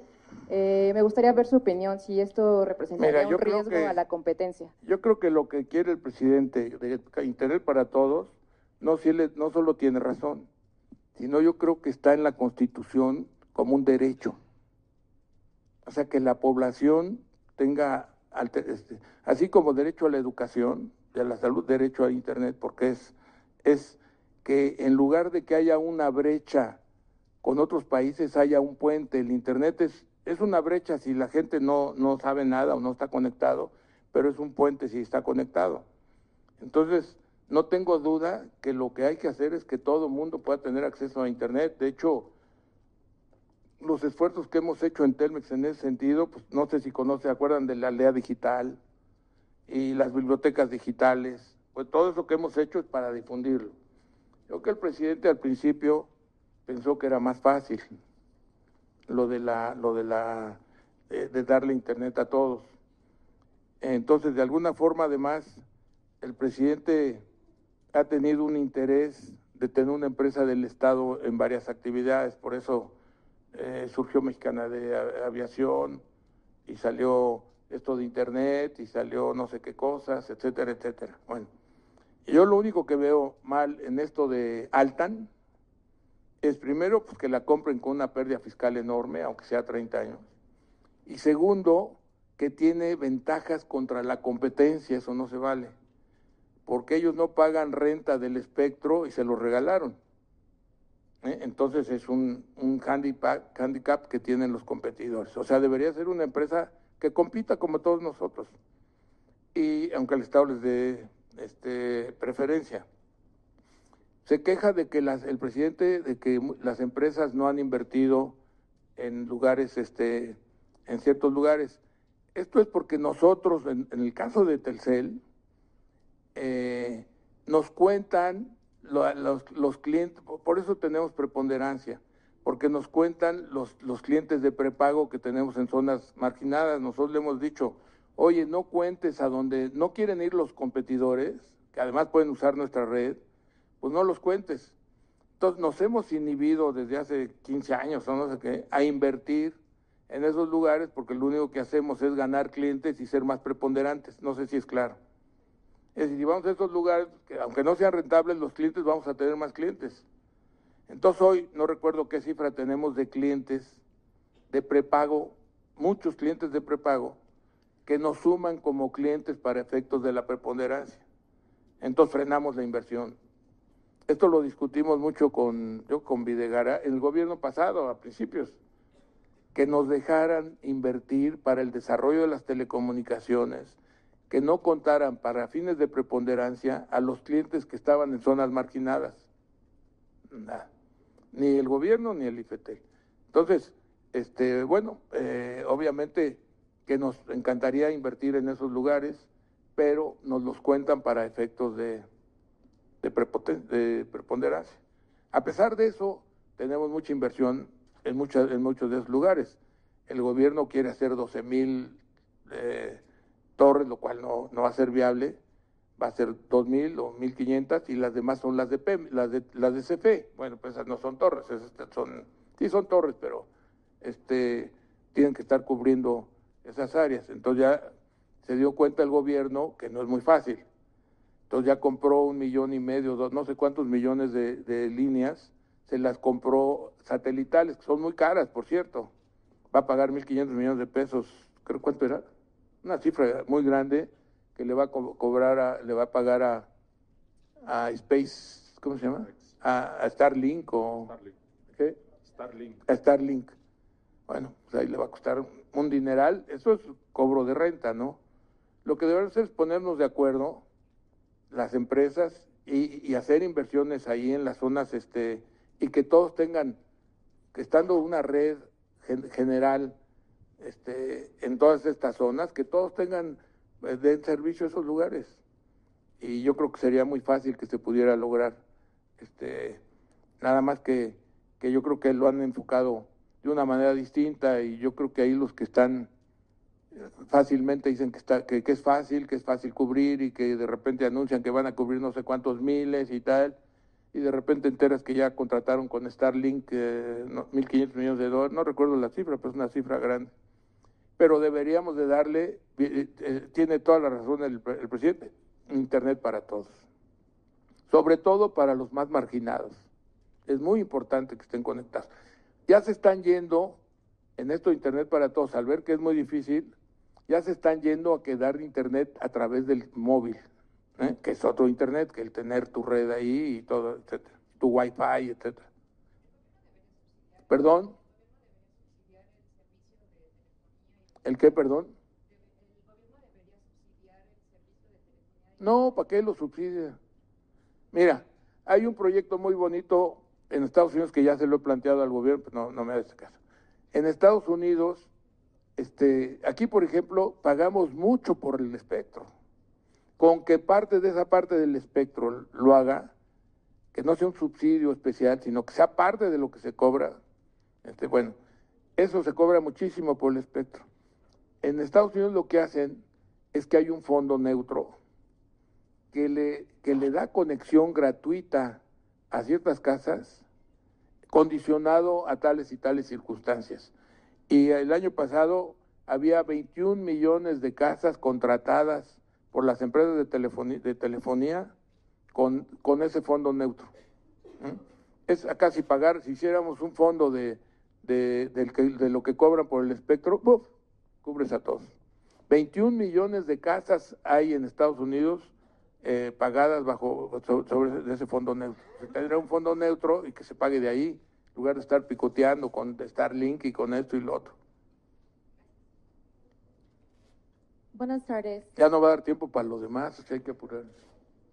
Buenas tardes, Amy Stillman de Bloomberg.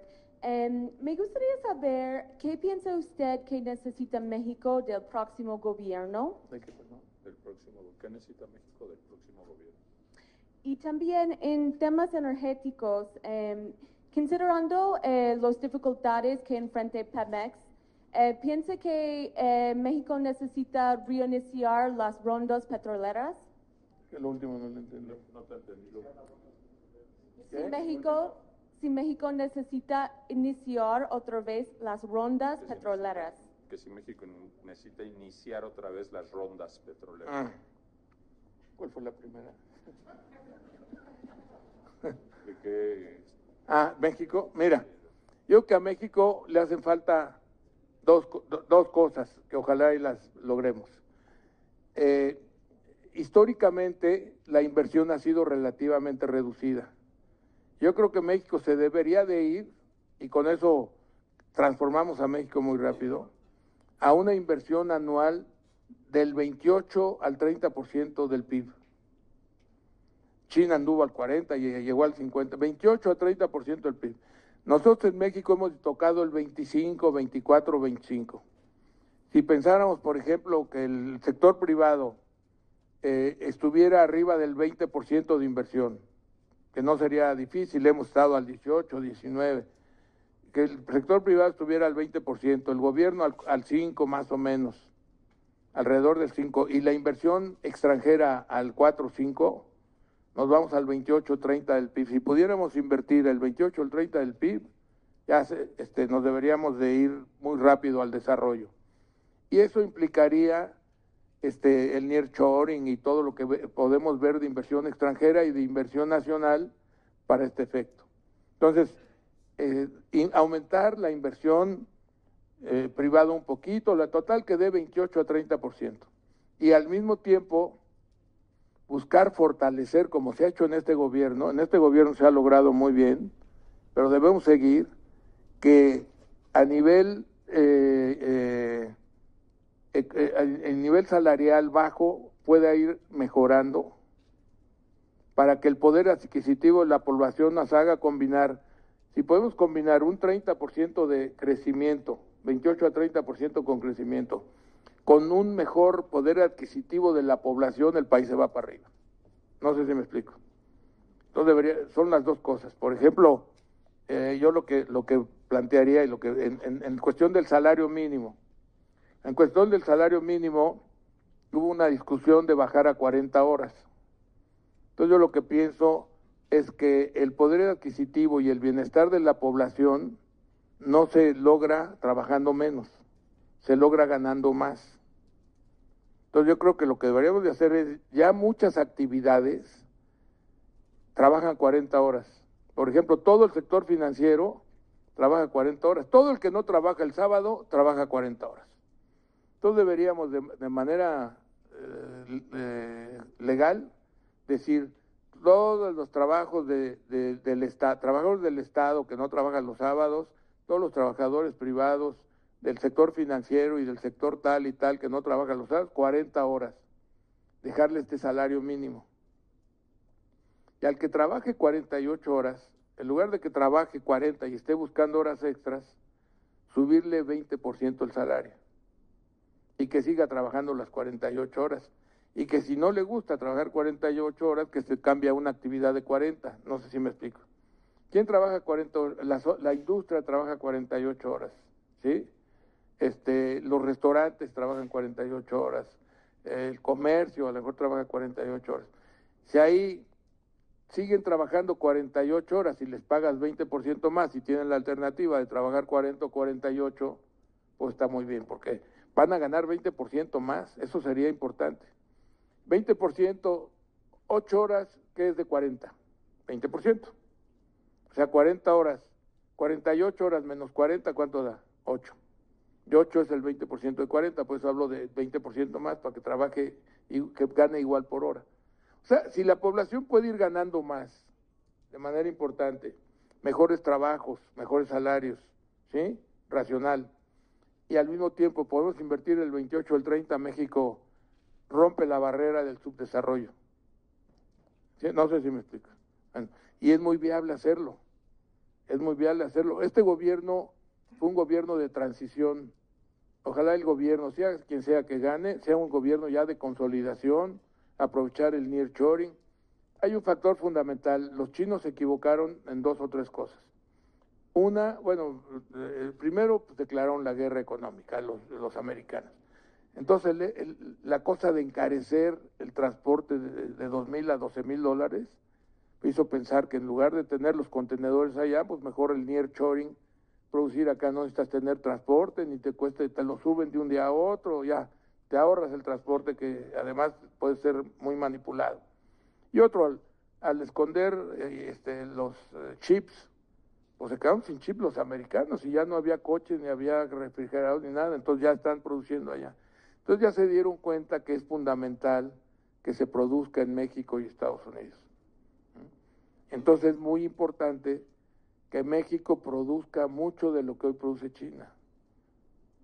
Eh, no es una conveniencia, es una necesidad de Estados Unidos. Ese tratado de libre comercio y lo que dijo el presidente López Obrador fue inclusive inusual. Cuando se firmó dijo, que México se integraba a Norteamérica en lo económico, ¿se acuerdan, no? Bueno, eso es, pues hay que, hay que hacer eso. Bueno, justo ahora... ahora... lo del petróleo. En lo del petróleo, la verdad es que el gobierno pasado, los dos, gobiernos abusaron mucho del petróleo. Se fueron a tres millones, sobreexplotaron el Cantarel. Cantarel era de un millón seiscientos mil barriles diarios, un millón setecientos mil, se lo llevaron a dos doscientos le, le inyectaron nitrógeno, ahorita ya todo el gas tiene nitrógeno, ah, hicieron barbaridad y media y sobreexplotaron el petróleo. El gobierno pasado entregó a, este gobierno un Pemex muy endeudado y sin, y sin producción de petróleo. Y, sin reservas, sin mucha exploración. Y yo creo que este gobierno en México ha encontrado mucho petróleo ahora en tierra y en mar. Entonces yo creo que lo que hay que hacer, este, todavía quedan como 350 mil barriles en tierra que se pueden explotar en cuánto otoño, seis meses, cuánto tiempo. Dura, en tierra dura 20 días hacer un pozo, una perforación de un pozo. 20 días en un pozo que sea eh, somero de 4 mil metros, ya si te vas a 8 mil metros, tú tarda 90 días, en cambio en Marte tardas año y medio, dos. Ahora, de lo que dices que deberían de abrirse más, hay muchas abiertas. Nosotros estamos entrando a, esto del, del, petróleo, a un campo que desde el 2016 ya se había hecho la perforación y la exploración, que se llama Sama, pero que por conflictos y diferencias con Pemex no, no, no caminaba ya, eso se ve que está mejor Vamos a ver el próximo gobierno cómo funciona en, el caso de Pemex. Pemex es una empresa que puede seguir teniendo un potencial que fue explotada, en todos los gobiernos la explotaban. Le sacaban el 60% de lo que de lo que ingresaba iba al, gobierno, el 60%. Luego en este gobierno lo bajaron al 40 y lo bajaron al 30, porque Pemex está muy apretada financieramente. Sus bonos llegaron a valer 12% en dólares y 12 y medio, ahorita creo que andan en 10 y cacho. Es irracional. Y esos campos creo que todavía no. ¿Qué, cómo funciona eso legalmente, Alejandro?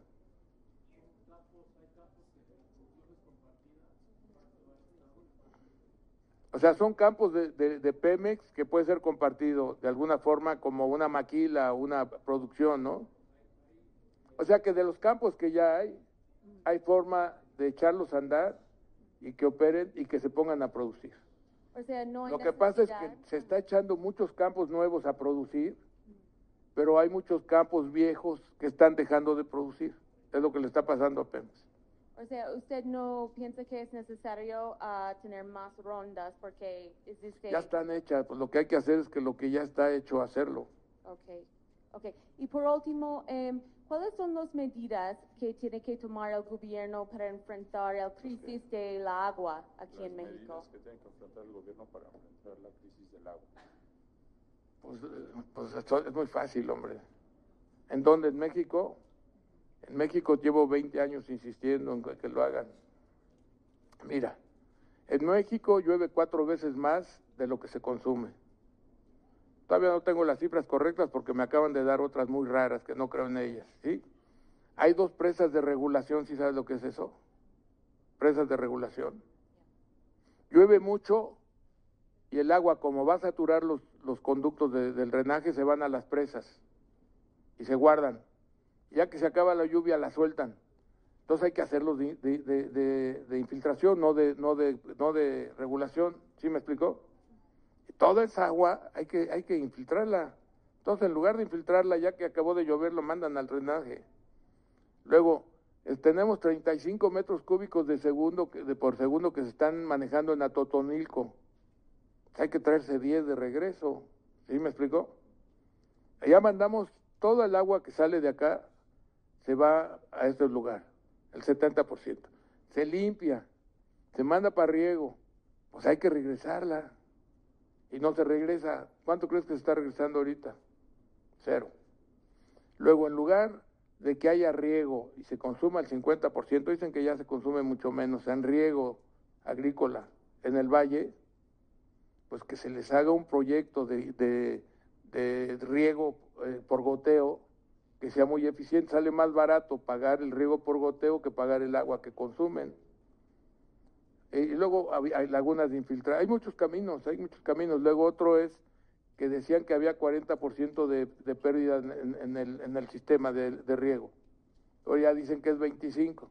Bueno, bajar la pérdida en, los sistemas de, no de riego, los sistemas de, distribución del agua, con bajarle 5 o 10% ya le bajas 5 metros cúbicos.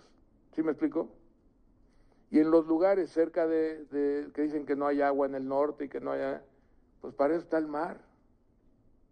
Cuesta, ¿cuánto costó la última? ¿35 centavos o cuánto? 35 centavos cada mil litros. pues los desalinizas, ya está sin, sin sal, ya la usas como potable y la reciclas después de que se usó, y ahí la dejas el agua. Ahí tienes el mar para desalinizarlo. Está baratísimo desalinizar. Arabia Saudita e Israel ya no piden agua. Antes en Arabia Saudita y ese lugar se querían llevar unos icebergs de, del Ártico para que tuvieran agua y eso, y ahora lo que hacen es desalinizar agua, ya no tienen problema de agua, ya hasta la tiran. Pues ya para, vamos al, al otro. Bueno, sigan con Telmex, vamos a seguir con Telmex. ¿Hay alguna duda de Telmex? Sí, aquí, Luis Pablo II, del periódico Reforma. Si bien sostenía que en cuatro administraciones no se le había dado el permiso de Claro TV para entrar a la televisión de paga, me gustaría saber eh, si el proyecto o la, o la idea de tener todavía la participación de, de este servicio ya queda totalmente descartado. ¿o No, no, nosotros lo estamos en esperando pacientemente desde hace 20 años, 23 años. Digo, tomando en consideración que el IFT sigue y sigue No, analizando- pues no importa, pues si son de ese ingreso. ¿Cuántos, ¿Cuántos millones de clientes serán? Como 15, 20 serán. Televisión de pagar, 15 o 20 millones 20 millones. de clientes. ¿Cómo no vamos a querer tener pues, cuando menos 5? Y segundo, me gustaría saber, este año también se espera la tercera revisión bienal para justamente hablar de la preponderancia de América Móvil en el mercado, particularmente Telcel. Me gustaría saber eh, si todavía ustedes consideran que hay un margen para que se siga reduciendo su, eh, su presencia en el mercado, o definitivamente consideran que, perdón, ¿qué? considera que sigue ele- eh, existiendo elementos para que justamente puedan reducir todavía más la participación en su mercado, o en este mercado. Pues mira, la verdad es una tontería lo que nos hacen y la simetría, porque entonces los demás in- invierten lo que reciben de asimetría en lugar de invertir bien. Ahorita ya les, di- le- les, eh, les dolió a los competidores porque está vendiendo debajo del costo Altan, ¿sí? Entonces está pegando que vende muy barato Altan, tiene un cliente al que le vende muy barato y ese cliente le está quitando mercado. Yo creo que el, que el, el regulador, ojalá díganle, hombre, el regulador, el IFETEL famoso, debe separar lo que es la televisión, la telefonía móvil de la fija. Y en la fija, al revés, tenemos el treinta y tantos por ciento de participación de mercado. Y los otros tienen más participación de mercado, ¿sí? Y dar chance de que el, el, el consumidor, que lo presumen tanto ahí el IFETEL, últimamente ha salido noticias que le ha ahorrado tanto y ha ahorrado tanto, eso es por el subsidio que nos quitan de la simetría, pero que si quiere realmente hacer regulación, que permita que los clientes de telefonía, de, de- de televisión de pago, eh, que le compren a Telmex, no sé si me explico. Ahora, tan es tan irregular que en el 1996 o por ahí, el, el regulador nos autorizó a que Telmex comprara el 49% de cablevisión. Ya teníamos el permiso, pues ya, ya había un antecedente de que nos daban la, la no, no nos la dieron como una autorización de, de que la dieron, sino de comprar el 49% de la empresa, concretamente de Cablevisión. Teníamos el 49% de Cablevisión autorizado por el regulador. Y luego empezaron a meternos ahí zancadillas, zancadillas, pum, pum, pum, pum, pum, y ahí siguen. Entonces, este, eso es en telefonía fija, debe ser separado. Y en telefonía móvil, lo que deberían de hacer es para que no estén comprándole a Space a Starlink y a no sé quién, e invirtiendo también a Lotarugo, este, lo que deberían de hacer es que no cuenten los clientes que tengamos en lugares marginales, que no cuenten para la preponderancia. Porque ahí sí tenemos preponderancia porque tenemos muchos clientes de prepago. Creo que tenemos como 80 millones, ¿no? No sé si hay alguien que tenga la cifra, 70, 80 sete- millones de prepago. Pero muchos de ellos son de, de un arco chiquitito. No sé si me explico. Y si vamos y ponemos más red, pues cuentan más. Eso es lo que nos preocupa, que, nos, que, que el regulador nos tome en cuenta la preponderancia en, en móvil, que es porque estamos en mercados marginales, y en Telmex porque la junta con la otra. Debería separar las dos.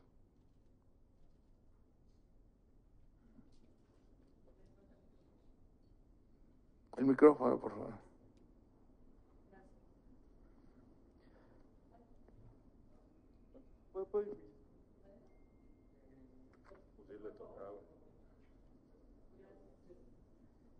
Eh, ahorita te paso el micrófono. Muchas gracias.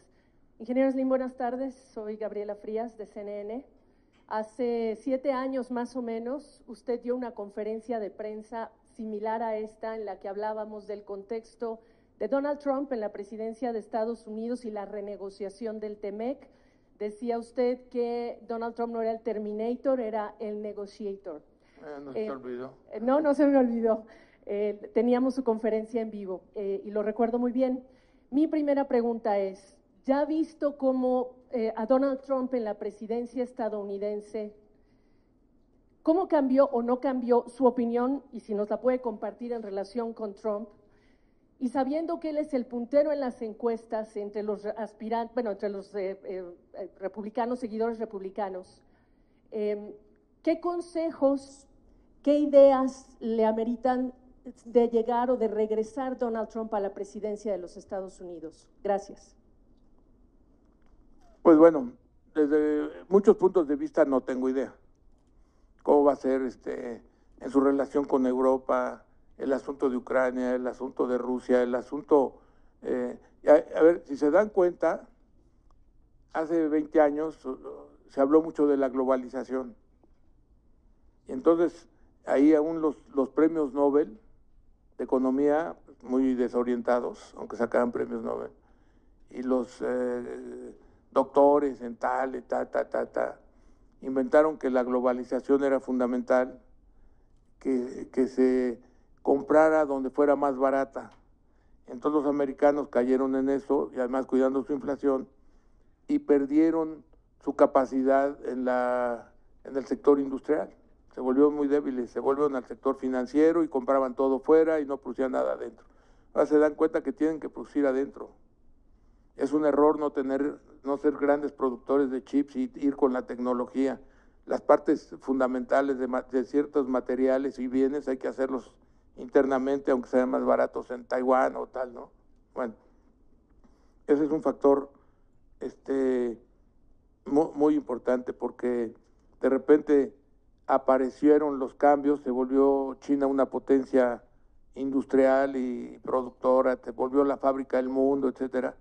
Entonces ya se está pasando de la globalización a la regionalización. Ya se está regionalizando China, ya inventó que los BRICS antes eran nombres este, a países que tenían, eh, que iban a, que estaban en, el, en vías de desarrollo, ¿no? Brasil, Rusia, India, pam, pam, pam. Ahora resulta que son países que forman ya una región, una regionalización de cooperación económica y de asociación y, y ya se les ocurrió meter ahí a más países. Ya metieron a los países árabes, metieron a Irán, ya hicieron allá su trabuco. Este, yo creo que Estados Unidos eh, no les queda más remedio. Estuve en, nove- en el que fue el 20 durante la pandemia. El presidente fue a, a Estados Unidos, nos invitó a varios a ir a la firma del tratado y ahí el presidente veía clara la asociación con México, o sea, no tenía duda, no tenía duda y ahí nos hizo hablar a todos y yo veía cuando estaba yo diciendo lo que yo pensaba, que él estaba de acuerdo, que China ya tenía 700, 800 millones de clase media y que lo que para nosotros había sido el NAFTA, que no había sido tan bueno, porque en 25 años del NAFTA crecimos seis veces y media. Ellos crecieron 11 con China y nosotros sesenta y tantos con China. Que ahora habría que hacerle más, más que una especie de maquila y de tal, una, un partnership, que de plano hiciéramos una sociedad México y Estados Unidos y Canadá. Y ahí vamos, en eso estamos. Entonces yo no tengo duda de que él tiene clara la competencia con China. China ya se organizó muy bien allá. Sí, Ya acuérdate que hizo hasta la ruta de la seda, sí, sí. tiene medio controlado África, a Europa le coqueteó mucho, pero ahí Europa se resiste, pero Europa está viviendo en el pasado porque va a ser un museo al rato, ¿no? Porque Sí. ni produ la industria la está cerrando con lo del cambio climático, ya no quiere tener industrias. yo les he insistido a algunos que deberían de hacer las industrias en África, invertir en África para que además los africanos no invadan Europa, ¿no? Porque están sin trabajo los africanos. Entonces hay que darles inversión y, trabajo y tal para que hagan trabajo ahí y produzcan ahí, sea la fuente de, producción de, Europa y mercado de Europa también, porque África se está volviendo un mercado importante, son más de 1.500 millones de gente. ¿Cuándo fue la última vez que habló con Trump usted? ¿En ese año, en 2020, fue la última vez que usted habló con Trump? Ah, sí, cuando fuimos, sí. Es la última vez. ¿Y qué le parece su gestión como presidente de Estados Unidos y qué piensa de lo que viene este 2024 en relación con México y Trump en la presidencia, ingeniero? Ah, pues yo lo que espero es lo que decía, de que México invierta 30%, que mejore el poder adquisitivo, 28-30%. Yo estoy pensando en México, yo creo que sería muy bueno para México.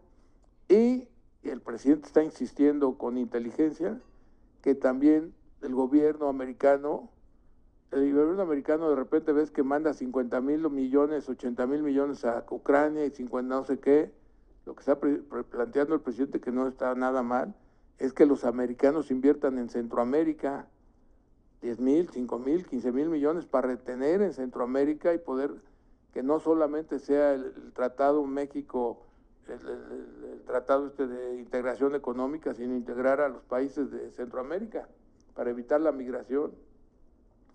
Ahora, yo lo que espero es que si gana él, pues no sé qué pasa en Europa, no sé qué pasa en Estados Unidos.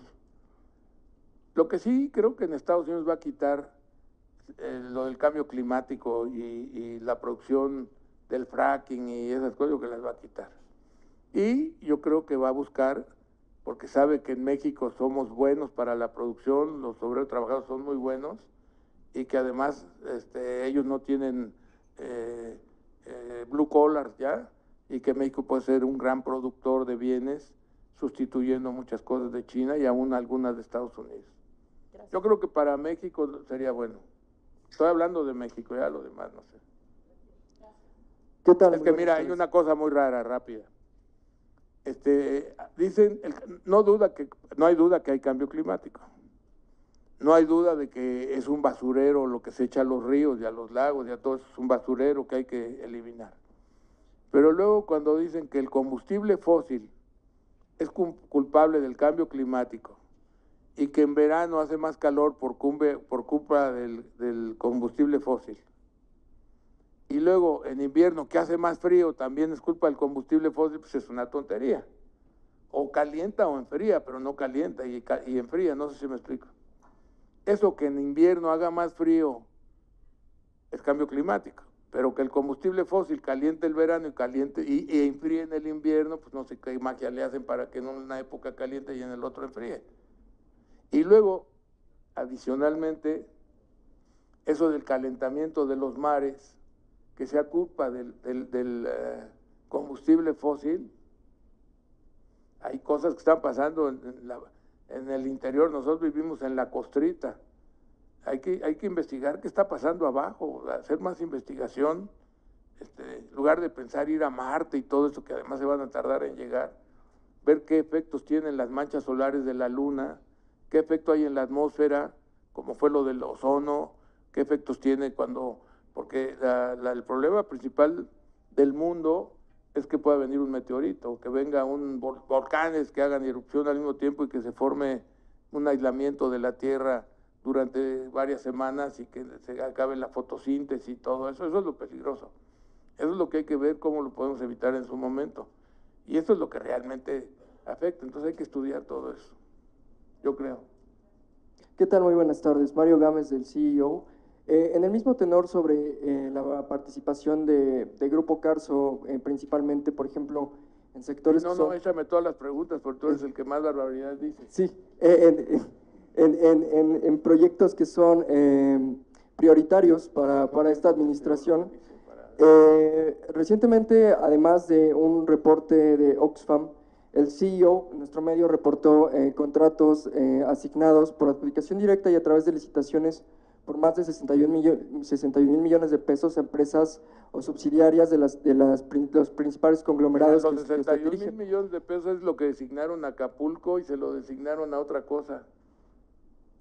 Pero no sé de dónde salen los 61, pero ok, vamos, ahorita hablamos. Eh, Aquí fue, es a través de una revisión pública de, de contratos eh, con Pemex CFE y eh, datos de, de Compranet.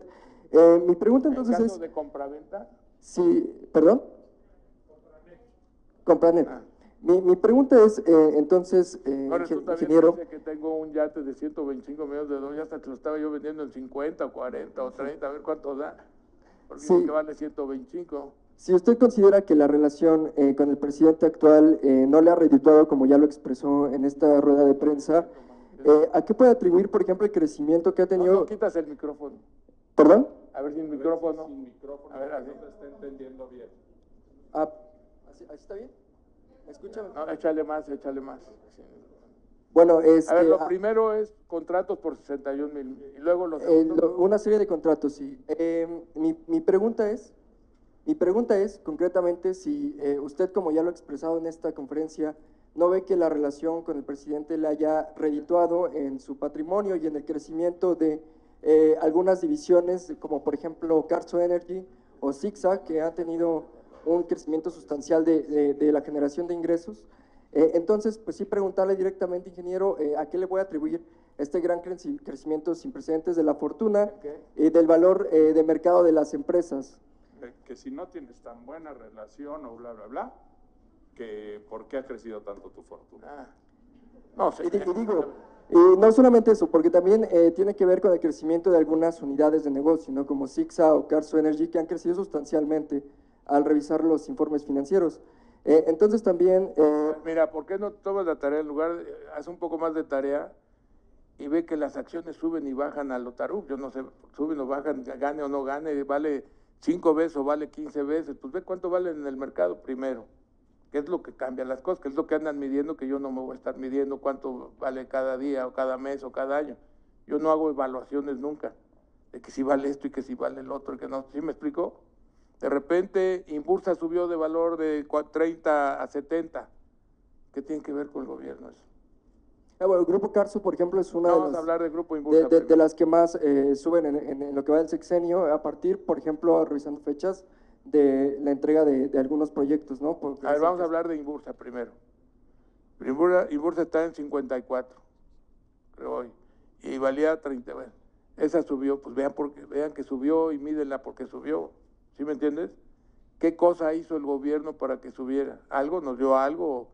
Ve cuánto tiene de inversión en el gobierno, cuántos créditos hay en el gobierno y ve si, si es relevante. Inbursa no es relevante en los negocios con el gobierno. ¿Sí me explico? En todos los, bancos hay crédito en el gobierno y con el crédito no sé qué. Bueno, hay- entonces vete Inbursa. Luego, Carso. Carso, ¿qué, qué, qué ha hecho con el gobierno? Pues mira, ha hecho la construcción esta que estamos hablando, del tramo ese, ¿sí? Que vale como 12 mil. El, el ¿En del cuál? Tren Maya, El, el Tren Maya vale como 12 o 13. eh, 15 mil millones, ¿eh? 15 mil. pues no sé si le quitas lo otro, suponte que 15 o 16, lo que quieras. Este, ¿En cuántos años este, se ha hecho eso, Toño? Entonces da como 5 por año. Bueno, 5 mil. Acuérdate que hacemos 2 mil de construcción al año. 2 mil en dólares son 35 mil o 37 mil. Entonces pinta como el 12% de lo que hace Inbursa. Luego, ¿cuál otra? Eh, está el caso, eh, por ejemplo, de, de, América, de América Móvil. No, no, estamos en, en, en Carso. Entonces, la, la obra que estamos haciendo de Mitla, Ok, sí. es de la época de Calderón. Sí, empezamos en la época de Calderón, 2008, 2010. 2010 se le entregó, sí. Bueno, ah, pues ahí está, pues ya sabes, está. Entonces, ¿a qué tiene que ver con este gobierno? Luego la otra de, de Vallarta, esa la empezamos con Peña, ¿en qué año fue? Eh, de esa no, no tengo presente la fecha. ¿En qué? En 2013. ¿Qué tiene que ver con este gobierno? Digo, es, es relevante porque el valor de las No, es de empresas y de la 2013, fortuna es de 2013. ¿Qué tiene que ver con este gobierno? eh, nunca, nunca había crecido tanto como con, con esta Ah, administración. hablando- no, no me, no me importa que haya crecido o no. Es 2013, sí. Luego, ¿entendiste lo del dólar a 22 o a 25 y el dólar a 17? ¿O no le entendiste eso? Sí, sí, claro. Bueno, entonces, suponte que yo tengo 100 pesos. A 25, ¿cuántos dólares tengo? De 4, ¿no? 100 pesos a 25, ¿cuánto da?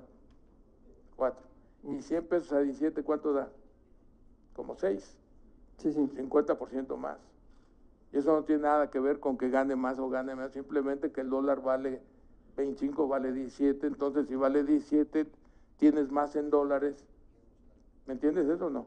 Sí, sí, claro. Bueno, pues Eh, ese es el digo, factor yo- más yo- yo importante todo también lo que estás diciendo. En, en un contexto donde... eh, Bueno, al- pues ya al- tomaste nota de eso. Al principio del sexenio, por ejemplo, había cierta animadversión de algunos eh, eh, empresarios, animadversión o di- diferencia con, con el gobierno. Que había animadversión de ciertos empresarios. Sí, y, ¿Yo qué y- culpa y tengo? haciendo, por ejemplo, el recuento hemerográfico, eh, pues el presidente en privado, usted es el empresario con el que más se ha reunido en, en el sexenio. Eh, no sé si eso también podría No, de algún ahora modo... con el, con el rep- tren Maya y eso más, pues me he hecho cuatro horas ahí. Sí, eh, como- y no, lleva más Toño, mira, Toño sí, igual cada dos semanas otra vez. Que es el director de casa, ¿pero qué? Sí, eh, digo, sí, no, no hay eh, de algún modo también un conflicto A de ver, te interés. voy a decir más o menos lo que hemos hecho con el gobierno. Con este, hemos hecho esto, ¿sí? Este, hemos perforado para Pemex, tenemos cinco perforadoras en tierra que han perforado no sé cuántos pozos, y cada pozo que perforamos son ocho mil barriles para Pemex, no son para nosotros. Tenemos, ¿cuántos tienes que no, que no, este, que- perforadoras que no usas? ¿Cuántos años llevas? Llevamos 12 años con 13 perforadoras para, y que no hemos usado y que no nos ha, que a pesar de que tiene campos para que lo usemos, no nos, no nos da el contrato, no no contratamos con ellos. ¿Sí? 13 perforadoras para tierra guardadas de 12 años, este, este sexenio y el pasado. Es una tontería además que no las usen porque serían de 900 barriles cada una, ¿no? Ahora, ¿cuántos, cuántos barriles produces? Esos cinco, ¿cuántos pozos has hecho, Toño?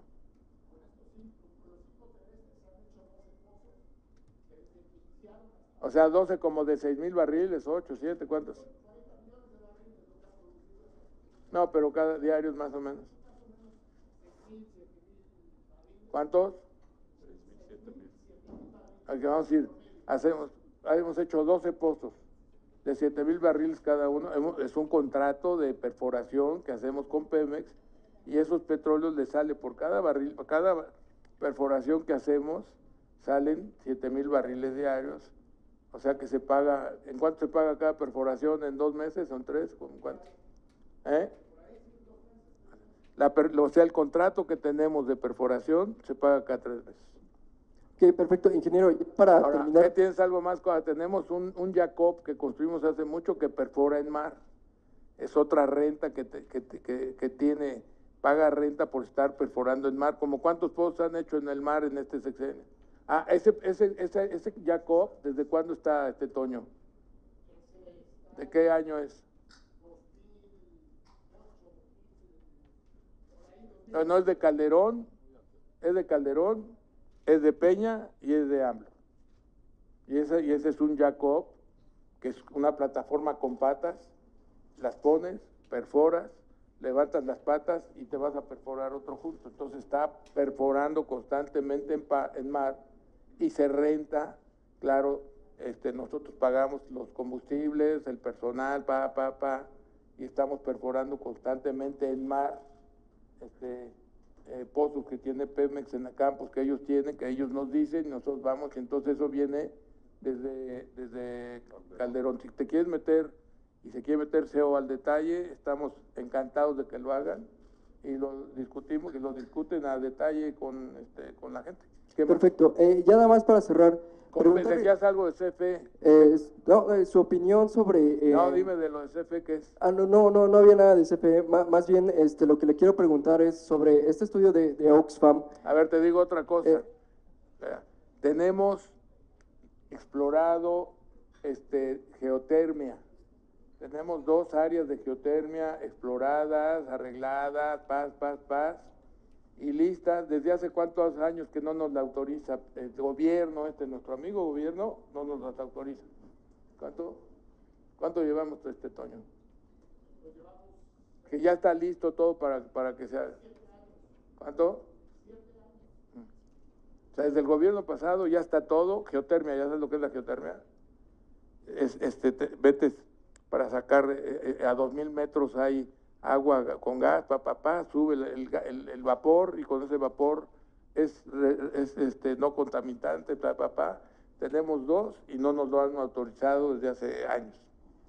Eh, perfecto, bueno, ya pa- para cerrar, eh, sobre el estudio de, de Oxfam que menciona la concentración de, de la riqueza, hay algo interesante en lo que pregona el presidente López Obrador de separar el poder político y el poder económico, y a mí me gustaría preguntarle a usted si ve que esto debe de cumplirse y de qué forma podemos llegar también a, a este escenario, ¿no? De separar eh, los poderes, que mucho tiene que ver, según el mismo estudio, con la misma concentración eh, de la riqueza en México. ¿Qué quiere decir separar? Mira, bueno, ¿ustedes dónde están? Trabajan todos en los medios y eso. ¿Qué creen que es más importante? ¿Un empresario económicamente fuerte o tres? ¿O los medios? Incluyo las televisoras principalmente. ¿Qué tiene más fuerza política en el mundo? ¿No se han dado cuenta? ¿No se han dado cuenta de la fuerza de los medios? En el gobierno pasado no se dieron cuenta, por ejemplo. ¿No se han dado cuenta cuál es la verdadera confrontación de AMLO? ¿Con quién? Bueno, pues piénsenle un poquito. A ver, espera, Muchas esa es- gracias. no, espérate, esa es una. Sí. La otra, lo que dices tú de la concentración, que es lo que... Esos estudios son una estupidez, y cuando quieran los discutimos con ellos. Eh, Lo que hay que distribuir no es la riqueza. A ver, si tuvieras que, que distribuir la riqueza, inclusive como dice el gobierno que se equivoca, que distribuyan las acciones de Pemex, es la riqueza del pueblo, ¿no? ¿De quién es Pemex? Del pueblo, del país. ¿Por qué no distribuyen las acciones? Cuando valía mucho Pemex, ¿por qué no le daban las acciones al pueblo? Pues porque el pueblo no quiere acciones, el pueblo quiere ingreso. Hay que distinguir la riqueza del ingreso. La riqueza lo que hay que hacer es que sirva para crear más riqueza y para repartir el fruto de la riqueza que es el ingreso. Es como un árbol frutal. Tú tienes un árbol frutal que, que repartes las ramas. ¿Qué repartes?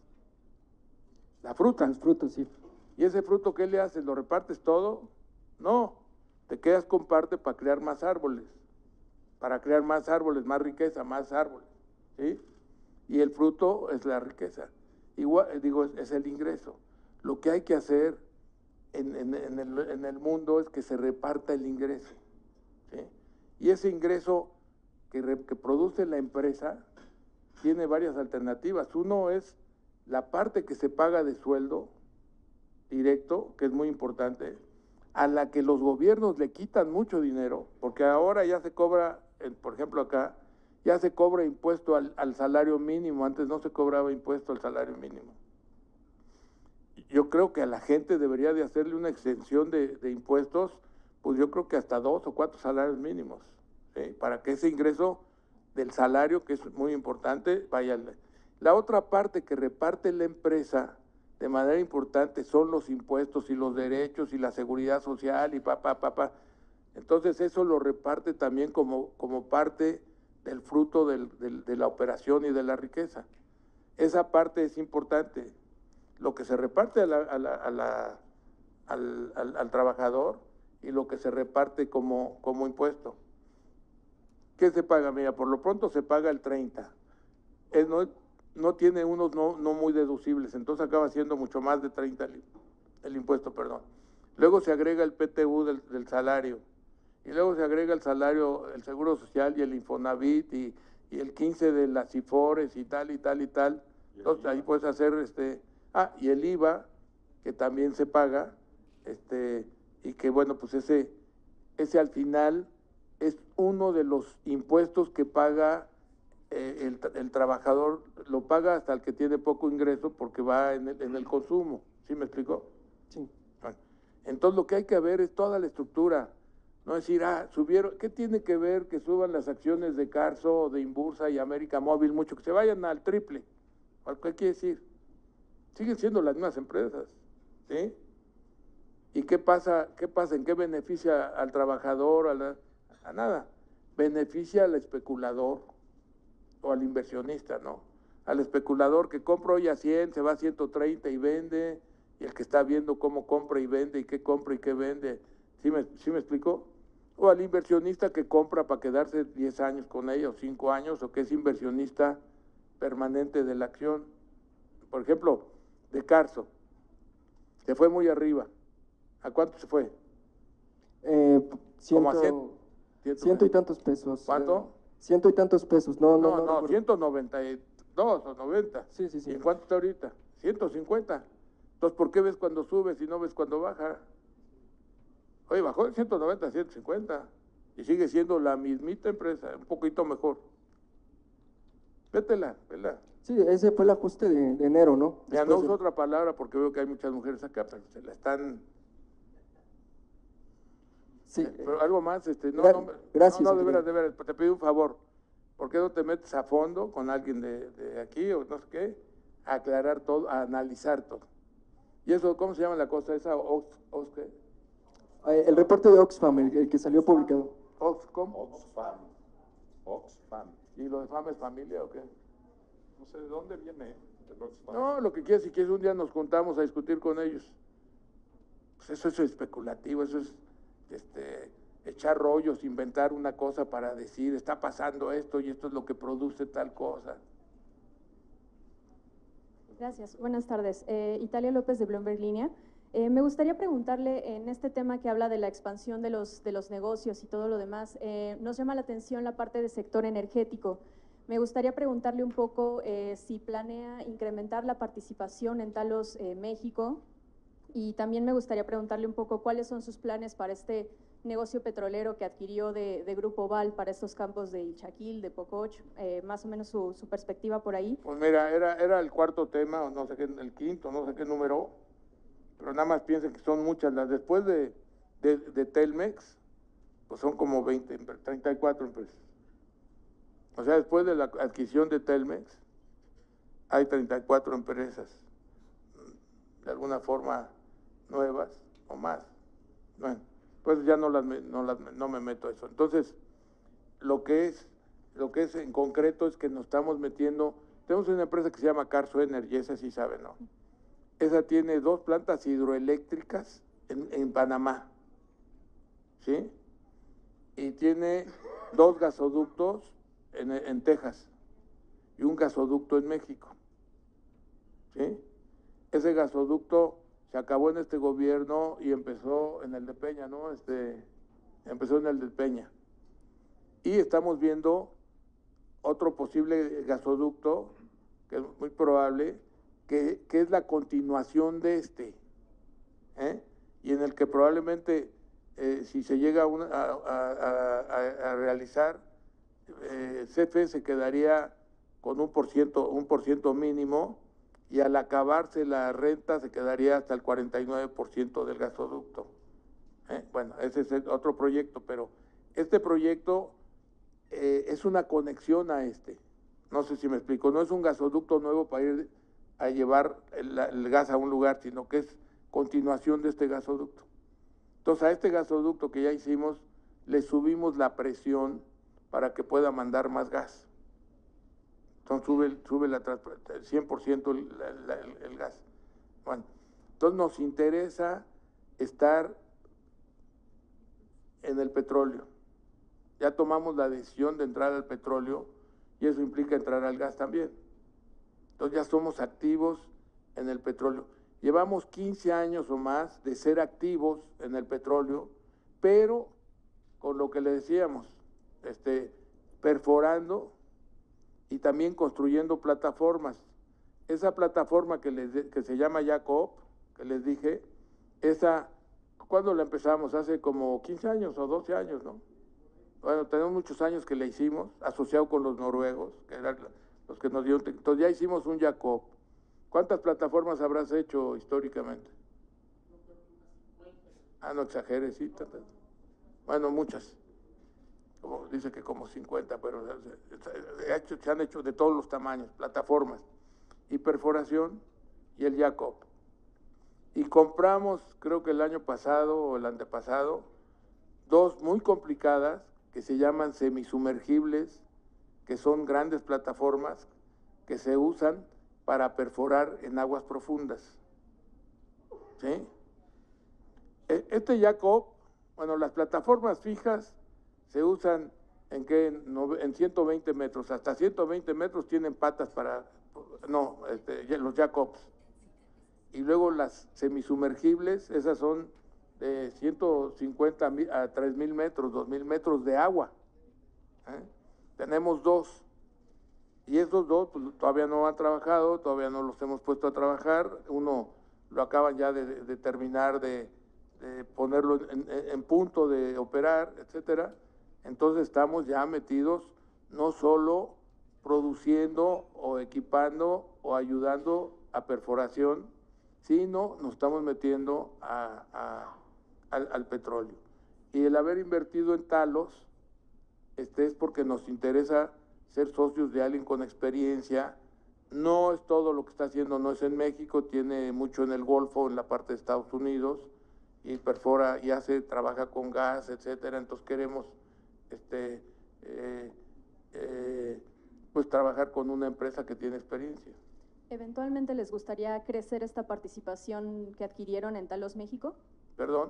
¿Eventualmente les gustaría crecer la participación que adquirieron Pues en mira, Talos México? sí, en- depende de las condiciones, pero claro que sí. Y, pero sobre todo, más bien, aquí ya tenemos el 49.9 de la de México, que viene a ser secundaria. Más bien nuestra inversión está haciendo en la, en la matriz. Ahí tenemos ahorita como 22 y pico, pero como co- adquirió a una empresa Talos, entonces baja el 18 y pico lo que tenemos de Talos. Pero eso es Talos, Estados Unidos, que es la que nos interesa este, independientemente de la de México, porque ahí es donde, pues es la, la matriz que tiene una filial que se llama Talas México, etcétera, etcétera. Y en este tema de las inversiones que realizó también en eh, refinación en, en Estados Unidos, ¿En qué, igual planea las inversiones, la compra de acciones en una empresa de refinación de petróleo en Estados Unidos, ¿también le interesa profundizar en este tema de Mira, ahí refinación? teníamos una inversión importante por las características de la empresa. La redujimos un poco, o la redujimos bastante la posición, pero no, nos interesa, es una gran empresa que llegó a no valer nada, llegó a valer 5 dólares, ahorita vale 50, pues para tus, este, el CEO, tú eres el CEO, ¿no? Esa, esa analízala. Esa teníamos el 20%, el 19%, y llegó a irse a 5 dólares o 6. Es una empresa que refina casi un millón de, de- de- barriles diarios. Creo que no está Gerardo, ¿verdad? No, Gerardo Curi. Bueno, son como, como 900 950 mil o un millón de barriles diarios. Y compró una refinería muy, que le costó muy cara, vino la crisis, vino la pandemia y se vio en problemas muy grandes, pero este, en el año de 21 pagó todos sus pasivos. Entonces, una empresa que vale por tus 6 mil millones de dólares, 6 mil millones de dólares, sin pasivos, y que produce 950 mil barriles diarios. Entonces, imagínate, en cambio, ahorita haces una de 300 mil, te sale en un dineral, y aquella vale 950 mil. Yo creo que una de las cosas atinadas que hizo este gobierno en refinación, yo diría que la más importante fue haber comprado Deer Park, que produce creo que 280 o 200 mil barriles diarios, que se pagó en seis meses. Y finalmente me gustaría Entonces, no preguntar, nos interesa eh, comprarla o tal, pero nos interesa estar en el sector, porque ahí está la liga de producción, refinación, eh, y estar un poco cerca de petroquímica, etcétera, etcétera. De acuerdo. Y finalmente me gustaría, retomando el tema de- del agua, había planteado unos Perdón, proyectos. oye, es- te deseo, lo que, lo que valdría la pena es que estudien bien qué cosas ha adquirido, qué cosas ha hecho, por qué SEO está en esta circunstancia. A mí me da un poco la impresión que el- la demanda que hubo para subir la acción o para comprar acciones de, de Grupo Carso tuvo que ver con la cosa de la inter- de entrada a, la cuestión petrolera. Yo supongo. eh. Perdón. Sí, eh, quería preguntarle, retomando el tema del agua, había planteado eh, usted con el gobierno de la Ciudad de México hace un par de años eh, algunos proyectos como para combatir este tema de la sobreexplotación del acuífero. No. Solo preguntarle si sucedió No, algo no, más no, allá. yo no- mira, yo me metí a esto del agua cuando eh, aunque en el libro no menciona muy bien el presidente, aunque no he leído bien el libro porque lo vi ayer, eh, lo del centro histórico. Cuando el presidente vino a comer conmigo, yo no lo conocía, era jefe de gobierno electo. Por cierto, me lo presentó Héctor Aguilar Camín. Este, cuando entraba él a, cuando entró yo? Que en el 2000, ¿no? Bueno, y me, invitó a invertir en, reforma. Yo le dije, mira, en, en, reforma no entro, pero entro al centro histórico, ¿por qué nos metemos al centro histórico? Y me dijo que sí, le dije, bueno, ahora ya nada más falta que el presidente esté de acuerdo. Y el presidente estuvo de acuerdo. Eso fue en el año 2001 más o menos. Entonces, este, en agosto del 2001 entramos al centro histórico. Yo, yo investigué lo del agua porque sabía que se hundía el centro histórico, papá, papá. Y resulta pues, que era el acuífero. Entonces, había un ingeniero muy destacado, murió en eso, eh, lo fui a ver en esos años para preguntarle, informarme. En, en, originalmente se sobreexplotaba el centro histórico con baños, había muchos baños públicos que tenían eh, bombas de agua y se, se, chupaban el agua de ahí, por eso hubo muchos hundimientos del centro, inclusive la catedral, Palacio Nacio, todo ahí. Eh. Y después se llevaron los pozos fuera del centro histórico. Bueno, eso atenuó mucho las cosas. Pero, este, desde entonces, el planteamiento ha sido, y te hablo del, del 2001 en adelante, más de 20 años, 23 años, que hay que evitar la sobreexplotación del acuífero. Y la verdad es que no he podido conectar, se lo planteé a, a tres presidentes, uno me dijo, hace sentido, eh, se lo presenté a AMLO cuando era jefe de gobierno, a, su sucesor, Alejandro Encinas, quedó.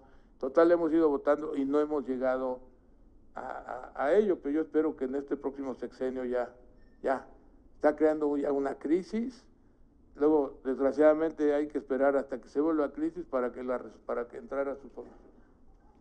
Pero no, no, nunca tuvimos acuerdo. Hubo pláticas, discusión, etcétera, de, de, cómo resolverlo. Fue como les dije, hay que traer agua de la que ya se, se maneja ya, hay que volverlas, este, eh, limpiar las barrancas de las lomas y que se vaya el agua y se meta ya nos obligan, que eso es bueno, en cada edificio que hagamos en el centro de la Ciudad de México, tiene que haber una, una recolección del agua pluvial, guardarla y de ahí hacer la infiltración, ya no me acuerdo cuántos metros son, 80, no me acuerdo cuántos metros. Pero eso sí, yo creo que para el año que entra, pues, no quiero andar de hablador, pero ojalá y de para el año que entra ya se convence. Ingeniero, buenas tardes. Karina no ha habido nada, no ha habido acciones, no hemos hecho nada. Karina Suárez del país. Solo dos preguntas más. Conocer. Oye, deja que se suba, hombre, que se siente. Conocer su opinión sobre eh, la reforma de pensiones que planteó el presidente, si lo considera viable, si la respalda. La reforma de pensiones que planteó ahora el presidente. Ya por acá anda. Mira, yo creo que la, pensión es que es muy importante cómo se hace. En algunos casos se plantea que sea más que la que, que, que ganar, eso sería ilógico. Si yo trabajo eh, 30 años o 40 y gano 100 pesos, yo creo que es sano que, hablo de pesos netos, no de brutos, es relativamente sano que gane 90, si le exageras 80, o, lo mejor es que gane 100. ¿Sí? ¿Por qué digo que gane un poco menos? Porque ya tengo que pagar pasajes para ir al trabajo. Ya tengo que comprar ropa y corbatas y sacos, no sé qué, para ir al trabajo. Ya mis hijos ya crecieron, ya no tengo que llevarlos a la escuela. O sea, ya hay un nivel de, de vida diferente. Pero vamos a suponer, el presidente quiere ser más agresivo y generoso y, y que ganen cuando menos eso. Yo creo que debe ser que ganen eso, no más. No sé si me explico. Que yo gane, yo voy a trabajar 35 años. Yo tengo un sueldo. Que lo que gané el último año, que sea neto de impuestos. Que sea lo que gane cuando me jubile. Eso está muy bien. Pero aquí le echa unos extras ahí de... Eh, luego, luego le pasa los cuatro mil que da por fuera.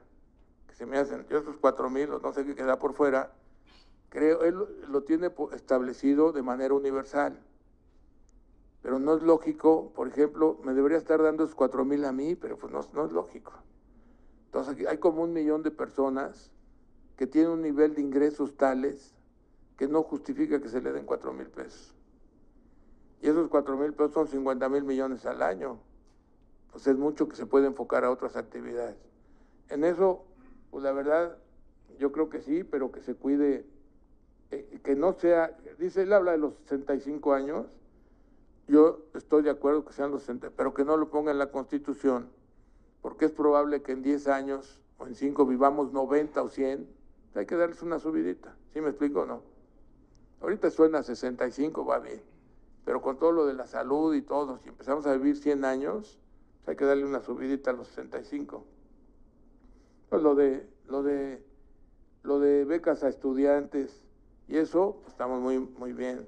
Salud universal y educación universal de calidad y moderna que no se está dando. Es muy importante.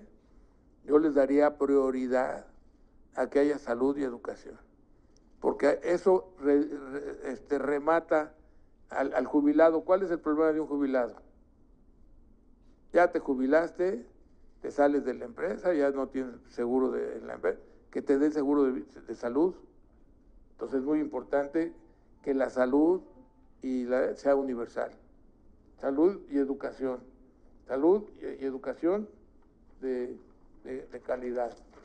Este, en vivienda es muy importante la atención médica gratuita, creo que es muy importante, no sé si para todos, pero yo creo que es importante y el salario mínimo que se ah, puede sostener. prohibir el maltrato a los animales.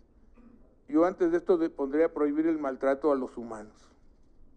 Primero a los seres humanos que los maltratan mucho.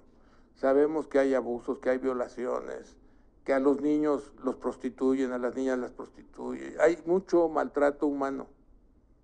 Yo me preocupaba antes por los humanos que por los animales los animales también hay que cuidar, pero primero hay que cuidar a los animales, a las personas de violencia, de abuso de menores.